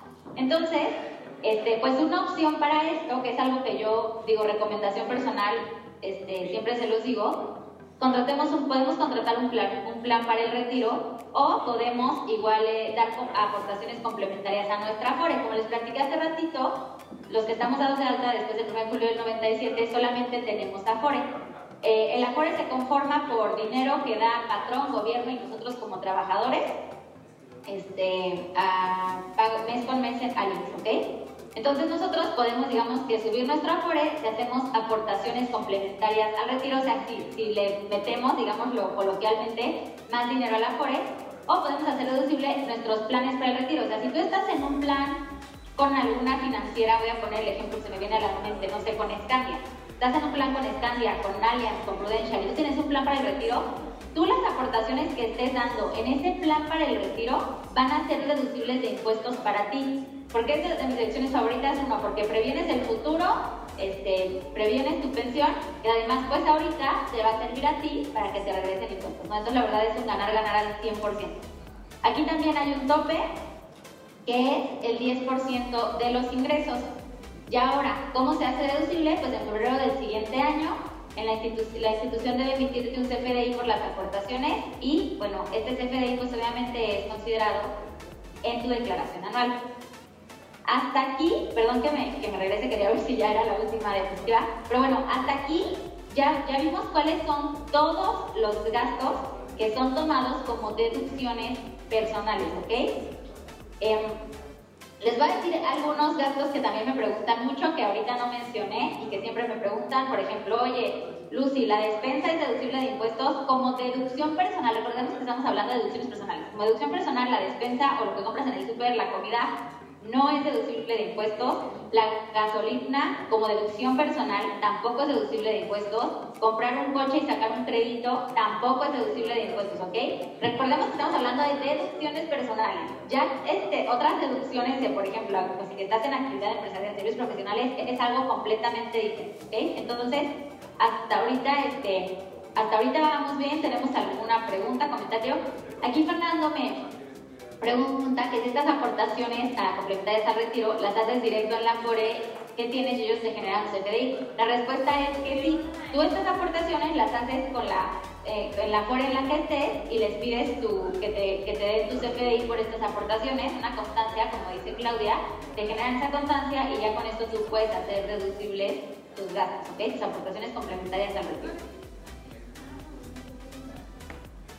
Y bueno, justamente como está, lo que estábamos hablando hace ratito de los topes, las deducciones personales tienen un tope global y hay unas que creo que son la mayoría que tienen un tope cada concepto como en particular. El tope de deducciones global es el 15% de tu ingreso anual, obviamente, 15% de tu ingreso anual, o 5 veces la UMA anual, que ahorita son 163.467 pesos. Obviamente el primero que alcances. El primero que alcances va a ser tu tope de deducciones personales anual, ¿ok? Y bueno, les platicaba que súper importante en deducciones personales, súper, súper importante que pidamos el uso correcto del CFDI, ¿ok? Aquí les dejo una lista de cuáles son los usos correctos del CFDI. Se fijan, todos son D y van del 1 al 10 prácticamente. Entonces, uso correcto del CFDI. Yo, literalmente, yo lo que hago es que yo, esto que les estoy enseñando lo tengo recortado y lo tengo guardado en mi cartera. Para que cada que quiera sacar este, una deducción personal, no me pongan el famosísimo G03 porque ya me ha pasado y no me lo van a tomar en cuenta. O sea, no te lo toman en cuenta. tenemos que asegurarnos que el uso del CFDI esté correcto. Eso es algo súper, súper importante en deducciones este, personales. Y bueno, hasta aquí llegó este, por mi parte la, presentación. Me gusta, acabamos temprano, me gustaría saber si tienen dudas. Vamos a aprovechar estos 15 minutitos para dudas. Así que ustedes me dicen. Acá dice. Ah, les voy a poner los CFDI. Continúa, continúa, continúa, continúa.